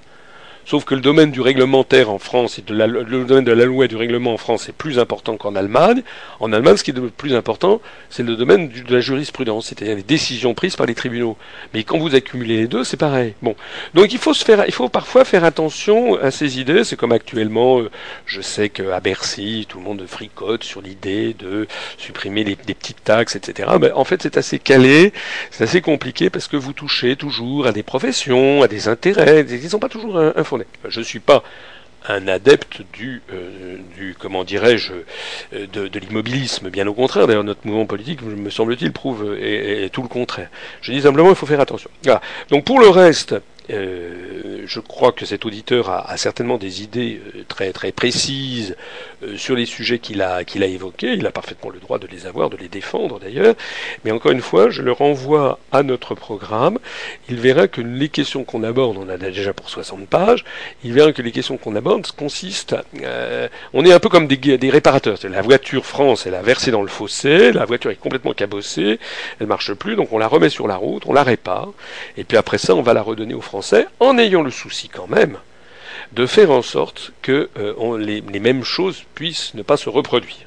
C'est-à-dire en particulier euh, veiller à ce que, par exemple sur les transferts de souveraineté, qu'il y ait des interdictions constitutionnelles. J'en ai pas parlé, mais la réforme profonde du Conseil constitutionnel, un truc à l'allemande. Le tribunal de Karlsruhe est beaucoup plus beaucoup plus vigilant à la protection de la, de la, de la Bundesverfassung, de, la, Constitution fédérale de, la République fédérale d'Allemagne, que le Conseil. D'ailleurs, il n'a pas du tout la même composition. Nous, on propose de modifier la, la composition du Conseil constitutionnel. En matière de démocratie, je crois que c'est lui qui en a parlé. Euh, nous proposons le référendum d'initiative populaire. On n'est pas les seuls pour le coup, mais on propose. On propose la comptabilisation du, du, du vote blanc euh, de plein exercice, c'est-à-dire que... Qui d'ailleurs a été euh, accepté aujourd'hui à l'Assemblée, euh, la, comptabilité du vote blanc, enfin dans les, dans les termes qu'ils avaient définis, c'est-à-dire un peu moitié-moitié. quoi. C'est pas vraiment une vraie comptabilisation au sens où on instaure un quorum, au sens où le, ah. vote blanc peut avoir un, impact, mais je vais vous lire la, la, dépêche du Figaro qui vient de tomber à l'instant. Les électeurs pourront désormais voter blanc, le Parlement ayant définitivement adopté aujourd'hui une proposition de loi centriste en ce sens. Une mesure qui entrera en vigueur après les municipales. les sénateurs ont voté conforme le texte déjà adopté en deuxième lecture par l'Assemblée nationale. Son adoption est donc définitive. Alors il faudra regarder d'un peu plus près les modalités parce que l'une des conséquences du vote blanc, normalement de plein exercice, euh, c'est que euh, si euh, lors d'une élection le vote blanc arrivait en tête, normalement l'élection est invalidée et les candidats qui se présentent à l'élection ne peuvent plus se représenter. Ce n'est pas prévu. c'est pour ça qu'effectivement, je disais, c'est une moitié d'acceptation du vote blanc. On n'y est pas encore. Parce que nous, c'était cette proposition qui est une espèce de révocation euh, de, euh, des électeurs, des candidats qui leur sont proposés. J'imagine mal le PS et l'UMP voter un tel projet, étant donné qu'ils en seraient les premières victimes, probablement. Ah oui, enfin, d'ici à ce qu'il y ait une majorité de gens qui votent blanc? Mais ça, c'est déjà vu. Je crois qu'il paraît qu'il y a eu un cas comme ça dans une. Il y a quelques pays au monde qui, qui ont adopté ce système. Il y a la Suède, il y a l'Uruguay. Je crois que dans une, dans une municipalité en Uruguay il y a une, quinzaine d'années, euh, d'après ce que je crois savoir. Le vote blanc était arrivé en tête et c'est ce qui s'est passé là. L'élection a été annulée et tous les candidats qui se présentaient ont été interdits de se représenter. Voilà, nouveau candidat, nouvelles élections. Voilà. On repart. Ça, serait bien. Effectivement, ce serait très bien. Ce serait, bien. Ce serait démocratique pour le Absolument. coup. Ce serait authentiquement démocratique. Vous parliez aussi à l'instant d'initiative euh, citoyenne, euh, de référendum d'initiative citoyenne. ils l'ont aussi intégré dans le, code, la, la, loi française. Cependant, ce n'est pas un référendum d'initiative citoyenne, c'est un référendum d'initiative parlementaire qui porte le nom d'initiative citoyenne, alors que ce n'est pas une. On en a parlé avec Étienne Chouard cette antenne. C'est encore une fois là euh, un mensonge. Hein. Mm. Je veux dire, on essaye de nous entuber pour parler. Euh, voilà, on fait des morceaux, de, on prend certains trucs et puis on, mais on les vide de substance. C'est une, une, habitude. Alors on va accueillir Jean à présent et ensuite ce sera Yann qui pourra vous poser euh, ces questions. Jean, bonjour à toi, on t'écoute. Oui, bonjour, excusez-moi. Voilà, ma, question porte sur euh, les emprunts chinois d'avant 1949. Je ne sais pas si vous êtes au courant de, ce dossier. Les emprunts chinois qui n'ont pas été, qui n'ont toujours pas été remboursés. Ça m'a l'air extrêmement spécifique. Je, ouais, oui, je, suis petit porteur et euh, parce que j'ai, à ce que j'ai cru comprendre, M. Asselineau connaît bien le monde asiatique et donc il a été aussi euh, au niveau des, finances. Euh, donc je voulais savoir s'il connaissait ce dossier, s'il connaissait l'avancée de ce dossier et des, des négociations qui sont en cours sur le remboursement des emprunts chinois avant 1949. Monsieur Asselineau bah, La réponse, je suis désolé, mais la réponse est non. Non, je ne, je ne connais pas ce, ce dossier. Euh, il est, euh, il est je pense qu'il ne, pour un, pour un porteur, un petit porteur de, ces, ce type d'emprunt, il ne doit pas perdre espoir puisque euh, les porteurs d'emprunts russes ont fini après des, des, plus de 70 ans ou 80 ans par être, par être partiellement remboursés, par très partiellement, mais ils l'ont fini quand même. Donc, à mon avis, il faut qu'ils tiennent. Mais honnêtement, je ne connais pas ce dossier. Voilà, désolé Jean. Merci pour ton appel. Merci à toi. Au revoir. Je rappelle le numéro du standard, le 08 92 23 95 20. Il nous reste euh, exactement 20 minutes à passer avec François Asselineau et on accueille Yann à présent. Bonjour Yann. Yann, est-ce que tu es avec nous? Yann, es-tu là? Non, je crois que Yann euh, n'est plus là. Très bien, bien, j'ouvre le standard. Comme ça, vous pouvez intervenir au 08 92 23 95 20. Voilà, ça sonne déjà. C'est incroyable le nombre d'appels euh, aujourd'hui. Vous êtes très demandé, euh, François Asselineau. alors, une, question, en attendant que je prenne les, quelques appels qui viennent d'arriver. je vous le disais, donc le, vote blanc a été adopté à l'Assemblée. et il y a aussi une, autre, un autre, voilà, c'est le Conseil d'État qui a suspendu le décret autorisant temporairement les magasins de bricolage collage à ouvrir le dimanche. Qu'est-ce que, quelle est votre réaction là-dessus? Est-ce que ça vous paraît un sujet important, euh, cette, euh, tous ces débats qu'il y a autour du travail le dimanche? Est-ce que ça vous semble un sujet important ou est-ce que c'est secondaire et c'est quelque chose à décider euh, une fois qu'on a, comme vous le disiez tout à l'heure, une fois qu'on a restauré la souveraineté du peuple, on, peut, on pourra s'occuper de ces, questions-là Est-ce que le travail du dimanche, ça fait partie, selon vous, de ces questions? Alors, objectivement, le travail du dimanche est, quand même un peu secondaire par rapport à récupérer l'indépendance de la France. Donc, ça c'est le premier point. Le deuxième point, c'est qu'effectivement, nous n'en avons pas parlé dans notre, programme. Euh, cela étant, euh, donc on a chez nous probablement des gens qui sont partisans de l'ouverture des magasins le dimanche et d'autres qui sont partisans de leur fermeture. Ça n'empêche pas que chacun peut avoir son avis. Moi, à titre personnel, mais ça n'engage que moi, ça n'engage pas l'UPR, mais je, à titre personnel, je, trouve que euh, sous couvert, qu'est-ce qui se cache derrière cette histoire d'ouverture des magasins le dimanche? Il se cache l'idée, toujours et encore, de la loi de l'argent, de la loi du profit, de ci et de ça. Voilà, faire tourner la machine économique. Alors on va vous citer, vous citer des gens qui vont vous dire ça va faire des embauches, ça va faire des ci, ça va faire des ça.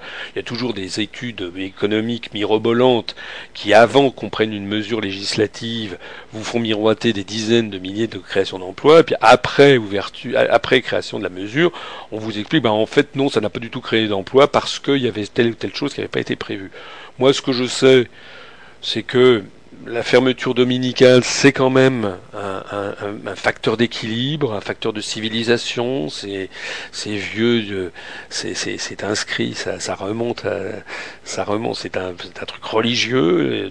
D'ailleurs, dans toutes les religions monothéistes, chacun, les, les musulmans ont leur vendredi, les juifs ont leur samedi, les chrétiens ont le dimanche je trouve quand même que est-ce que vraiment euh, la machine économique ne peut pas un jour pendant la semaine laisser les gens un petit peu tranquilles, qu'ils se retrouvent en famille, entre amis, qui peuvent un petit peu souffler? Est-ce qu'il faut vraiment avoir, parce que tout ça, ça retombe sur qui en définitive? Ça retombe sur des employés, sur des gens sous-payés?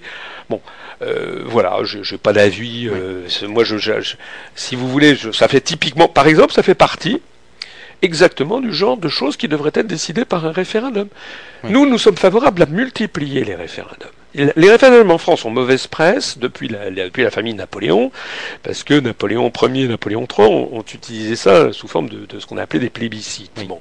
Et donc, on a toujours en France, on soupçonne toujours, De Gaulle en a fait les frais, on soupçonne toujours le chef de l'État lorsqu'il organise un référendum d'avoir des arrière-pensées. Mais ça, c'est dû au fait qu'on n'en fait pas assez. Et c'est dû au fait que le président de la République prend parti. Nous, nous sommes favorables à, multiplier les référendums. Moi, si je suis président de la République, je, multiplierai les référendums. Et puis, il y en a où je dirais, mais moi, je ne prends pas parti, parce que c'est les Français à, eux de décider. Par exemple, pourquoi on ne demanderait pas aux Français s'ils veulent ou non d'ouverture le dimanche? Finalement, c'est à eux de décider collectivement. Voilà.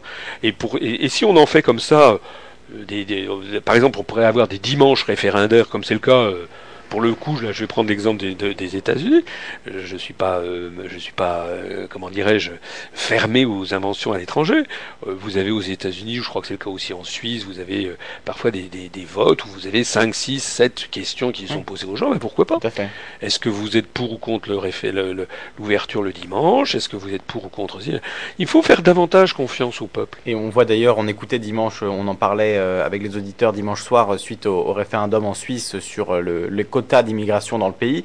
Et, j'avais fait écouter un, le, président euh, fédéral suisse, je ne sais plus exactement le, terme, en tout cas l'équivalent du président, et qui, euh, d'une manière très étonnante, enfin en tout cas pour nous Français, quand on l'écoute, euh, disait il faut simplement respecter le vote des Suisses. Nous sommes une nation démocratique. Les Suisses ont choisi ceci, ont choisi de, voter pour l'instauration de quotas, même si à titre personnel je n'y suis pas favorable. Il faut que, les, que nous, nous fassions au plus vite l'application de ce qu'ont décidé les citoyens suisses. Donc c'est une vision différente différente de la démocratie. Absolument. On ne parle pas de plébiscite, mais voilà. On à, mon, à, mon, avis, c'est bien, c'est bien le sujet, sachant que le chef de l'État, comme le disait De Gaulle dans la Constitution de la Ve République, doit s'occuper de l'essentiel.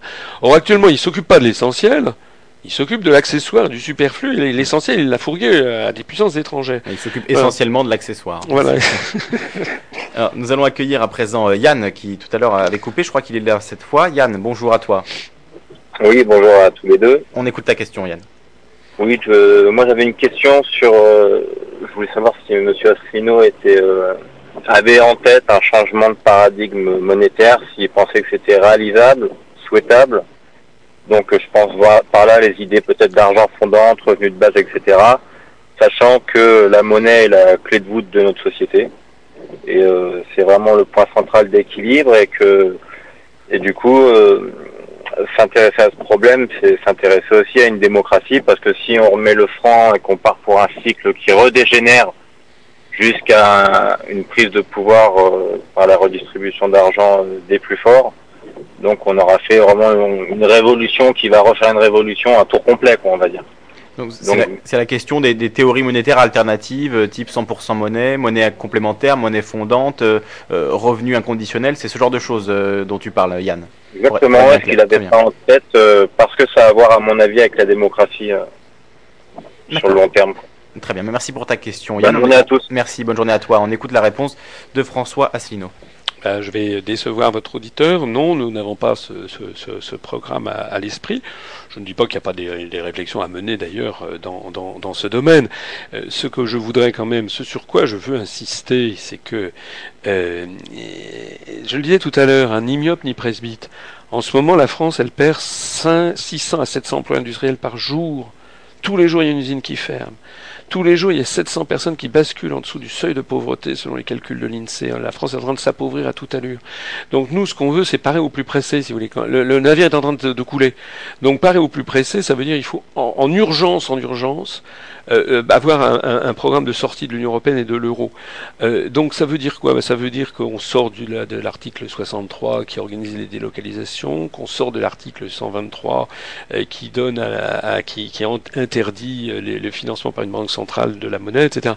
Mais au, risque de, de, paraître un petit peu, comment dirais-je, de, ne pas aller assez loin peut-être pour certains, on se contente pourtant pour l'instant des, des des, des, recettes éprouvées, hein. euh, c'est-à-dire euh, une banque centrale nationale, une monnaie nationale comme ça existe dans tous les pays du monde. Hein. tous les pays qui ont reconquis leur liberté lorsque l'Union soviétique s'est désintégrée ont créé leur monnaie nationale, leur banque centrale. tous les pays qui sont, issus du démantèlement euh, de l'Amérique espagnole coloniale, de l'Empire austro-hongrois. voilà, le, dernier en date, c'est le, le Sud-Soudan qui s'est séparé du Soudan, qui a créé sa propre monnaie nationale. Donc déjà, déjà le programme que nous avons est un programme énorme. C'est un programme qui remet en cause euh, la, mainmise d'une oligarchie sur la France. Il s'agit d'un vrai programme de libération nationale. Faut-il aller au-delà? Je ne dis pas oui, je ne dis pas non. Euh, d'ailleurs, ça, ne dépendra pas forcément que, de moi, ça dépendra certainement de l'évolution des événements. Moi, je suis pas hostile à ce qu'il y ait des réflexions théoriques qui qui soient menées, mais il y a quand même un sentiment d'urgence que nous devons avoir à l'esprit, je crois. Et si les Français veulent voter un revenu inconditionnel, des, changements Oui, c'est pareil. Tout à l'heure, j'en ai pas parlé pour le revenu, euh, pour le revenu, le, revenu de base. Ou le revenu de base. Oui, ce sont des idées que j'ai lues. Euh, j'ai lu les pour et les contre. Il y a des arguments solides dans un cas et dans l'autre. Euh, là aussi, vous savez, dans notre programme, d'ailleurs, les auditeurs pourront le voir, euh, sur des grands sujets comme l'immigration, euh, comme le, choix énergétique, euh, comme les questions de dette, et d'ailleurs ça va dans le sens de ce que disait l'auditeur, parce que la dette est également liée à la création monétaire, nous avons prévu d'avoir des grands débats nationaux, euh, où on met tout le monde, où tout le monde met tout sur la table, sans faux fuyant. Encore une fois, je, je, j'en ai parlé tout à l'heure, notre mouvement peut avoir une éthique. L'éthique, c'est que rien ne désarme plus euh, les incompréhensions, les animosités, la guerre civile larvée, etc., que si on réunit les gens et puis que tout le monde déballe son sac et puis que les gens ensuite réfléchissent tous collectivement. Donc, euh, on n'a jamais eu ça. Par exemple, sur l'immigration, on n'a jamais eu ça. L'immigration, c'est des yakas faucons, c'est des procès d'intention dans un sens et dans l'autre, etc. Quand vous commencez à regarder les questions d'immigration, vous apercevez que ce sont des sujets complexes, compliqués, euh, qui touchent notamment à des êtres humains, et que tout ça, c'est pas évident. Alors, on peut concevoir euh, qu'il faut il ne faut pas déstabiliser les sociétés d'arrivée, mais il ne faut pas non plus déstabiliser les sociétés de départ. Ce sont des sujets compliqués, et puis finalement, demandons au peuple français de trancher. C'est ce qu'ont fait les Suisses, d'ailleurs. Moi, je suis très suisse de ce point de vue-là. Eh bien, demandons aux Français, pareil pour le nucléaire, le nucléaire, on n'a jamais demandé aux Français ce qu'ils en pensaient. Or, le nucléaire, c'est pareil. Vous avez des arguments très solides contre le nucléaire, et vous avez des arguments très solides pour le nucléaire. Vous avez les deux, qui les deux logiques qui se confrontent. D'ailleurs, pour l'instant, aucun mouvement politique en France, euh, sauf erreur de ma part, ne prône l'arrêt du nucléaire. Euh, brutal, euh, parce que c'est tout simplement pas possible d'un point de vue technique et pour l'assurer l'approvisionnement la, en électricité des Français. Mais il y a des gens qui, il y a certains mouvements qui prônent, euh, comme comme c'est le cas en ce moment au Japon, quoi qu'ils reviennent un peu en arrière, semble-t-il, et, et en Allemagne qui prônent une disparition progressive du nucléaire, mais avec la contrepartie, c'est-à-dire une augmentation tensielle du coût probablement de l'électricité, sauf à ce que l'énergie solaire fasse des miracles de productivité. je, crois, je crois qu'Europe Écologie Les Verts en, en France est hostile au nucléaire et pour une solution à l'allemande de progressivement démanteler toutes les centrales et ne pas en construire de nouvelles. Voilà, ça c'est la position de, de qui est une position que, pour le coup, euh, qui se débat. Enfin bon, euh, mais je pense que ça devrait être au peuple français de savoir ce qu'il veut. Euh, voilà. Et c'est pareil pour ces questions de revenus de base. moi, je trouve que c'est aux Français de dire est-ce qu'ils sont d'accord, est-ce qu'ils sont pas d'accord. Il y aura d'ailleurs dans deux ans un référendum en Suisse. Malheureusement, c'est pas pour nous, mais c'est pour la Suisse. Enfin, heureusement pour la Suisse, un référendum pour savoir si les Suisses vont instaurer un revenu de base dans leur pays aussi. Donc euh, on bah voit bien que ça fonctionne et que c'est possible et que euh, il suffirait d'appliquer le système suisse à la France pour avoir ce même type de débat, ce même type de discussion, de référendum et que le peuple choisisse. Bah, c'est tout à fait, c'est tout à fait notre état d'esprit euh, qui me paraît beaucoup beaucoup plus efficace d'ailleurs et, opérationnel et matériellement possible à, réaliser que le, les systèmes de tirage au sort et, qui s'est fondé sur quelque chose qui est quand même très important sur lequel il faudrait revenir. Pourquoi est-ce qu'il faut être démocrate? Pourquoi est-ce que c'est pas parce que certains je vois d'ailleurs des gens maintenant je vois j'ai entendu des gens euh, qui me disent oui mais bon la démocratie finalement c'est un passage de l'histoire euh, il faut bâtir l'Europe tant pis pour les peuples vous avez une espèce de de, de, fascisme rampant hein, gens c'est madame j'en parlais de madame Reding tout à l'heure des gens qui n'hésitent plus maintenant à dire que ben, finalement les peuples ils doivent obéir et je vois dans la haute administration ou dans certains cénacles politiques que les gens quand ils parlent des, élections à venir ils en parle avec un sourire en coin, style c'est un mauvais moment à passer avec, ces pauvres imbéciles qui vont voter, puis euh, de toute façon on n'en fera rien. Bon, euh, c'est très, c'est outre que c'est scandaleux d'un point de vue politique et moral, mais c'est surtout très bête. Parce que pourquoi est-ce que les démocraties marchent? C'est parce que vous ne pouvez pas, sur longue durée j'entends, sur court terme on peut, on peut forcer un peuple, mais sur longue durée vous ne pouvez pas diriger un pays contre la volonté profonde de son peuple. Ça, ça n'est pas possible. Et c'est exactement ce qu'on est en train de voir dans les pays de l'Union européenne. Dans les pays de l'Union européenne, des raisons fondamentales, cachées, secrètes, pour lesquelles le, taux de croissance est, très faible, il est même négatif. La zone euro est la zone de plus faible croissance mondiale, la zone euro est en récession. Et pourquoi est-ce qu'il y a plein de jeunes qui s'en vont? Ils s'en vont pas pour aller dans d'autres pays d'Europe. Hein. Les Français, ils partent en Australie, ils partent en, ils partent en Chine, ils partent euh, en Amérique latine. Les Portugais partent en masse. Hein. Il y a eu 150 000 départs de Portugais chaque année depuis plusieurs années. Ça fait comme, si, euh, comme il y a six fois moins d'habitants au Portugal qu'en France. C'est comme s'il y avait 900 000 à 1 million de Français qui quittaient la France tous les ans. Et ils vont où les Portugais Ils vont au Brésil ou en Angola. Pourquoi? Ben, c'est Les gens, ils votent avec les pieds. Voilà. Eh bien, si vous voulez qu'un pays marche, si vous voulez qu'un pays soit fort, si vous voulez qu'un pays soit dynamique, si vous voulez qu'un pays ait de la croissance, si vous voulez qu'un pays, les gens soient heureux, il faut que les gens, le, peuple, aient le sentiment que c'est lui qui, euh, qui décide. Si on lui impose une politique qu'il rejette au, fond de son âme, eh ben on peut lui imposer un 5 ans, 10 ans, 20 ans, 30 ans, euh, et puis au bout de 74 ans, c'est comme en, c'est comme en URSS, au bout de 74 ans, on ferme les, on ferme les, on, ferme le, le fonds de commerce, et on dit ben non, on s'est trompé. Effectivement, on le voit depuis euh, les deux derniers référendums, si je ne me trompe pas, euh, le, plus ancien c'est celui sur le quinquennat ou le septennat, donc une question vraiment fondamentale euh, sur laquelle les Français ont dû se sentir très concernés. Et le plus récent, c'est celui de 2005, où on a carrément, on s'est essuyé les pieds avec, avec le, vote des Français. Donc effectivement, dans ce contexte-là, on n'a plus le sentiment d'être en démocratie. Et je comprends en ce sens beaucoup de Français. Alors, on, n'a malheureusement plus beaucoup de temps. Il nous reste 7-8 minutes. On va accueillir Jean-Baptiste. Et il y a aussi Richard qui est en attente, mais je ne sais pas s'il aura le temps de passer, Richard. Je suis, désolé pour lui. Euh, Jean-Baptiste, bonjour. Oui, bon, bonjour.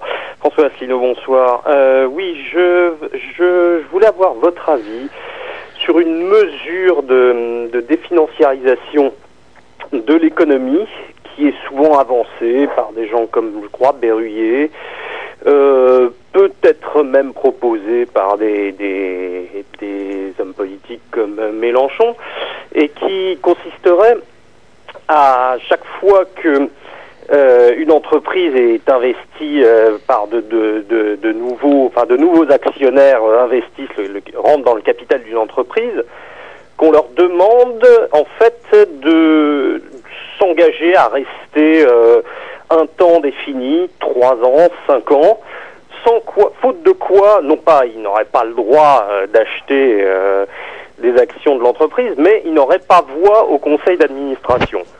Donc voilà, comme je n'ai pas trouvé cette, euh, cette mesure euh, dans votre programme, que par ailleurs euh, j'apprécie, je voulais avoir votre, votre avis là-dessus. Et puis alors, bon, quelque chose peut-être de plus général, et j'en terminerai, c'est que vous avez un, discours anti-européen, au-delà du fait que vous, avez démontré, on pourrait dire, le caractère pernicieux de la construction européenne, mais euh, moi, je me demande finalement pourquoi développer également un discours par principe anti-européen, puisque vous êtes un rassemblement provisoire. Et moi, je dis ça parce que les gens auprès de qui je, je parle de vous, ce sont des eurosceptiques.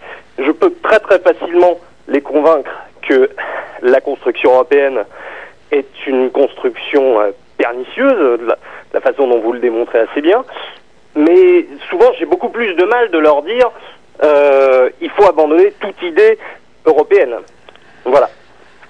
Alors, euh, la réponse aux premiers, première question, euh, eh ben, euh, non, nous n'avons pas ça dans notre programme, vous avez pu le, constater, euh, mais euh, si vous voulez, on pourrait avoir, je pense, pendant toute la nuit, des, questions d'auditeurs qui me poseraient chacun des, propositions que nous n'aurions pas dans le programme. Notre programme n'est pas, je l'ai dit, comporte énormément de choses. beaucoup sont d'ailleurs, la plupart d'ailleurs de ces choses sont extrêmement précises. On n'a pas parlé malheureusement de diplomatie, de, défense, de défense, d'éducation. L'éducation, c'est un élément très important. Je renvoie à notre programme. En matière culturelle également, on n'en a pas parlé. On n'en a pas parlé en matière de francophonie, en matière de nos relations avec l'outre-mer français. Donc il y a énormément de choses de notre programme dont on n'a pas parlé. Euh, alors là, la question, euh, cette idée sur les conseils d'administration, euh, c'est une idée qui, n'est pas sotte, qui peut, être, être regardée. J'imagine tout de suite qu'on va nous expliquer que, oulala, on n'a pas le droit de légiférer là-dessus, on n'a pas le droit de légiférer là-là.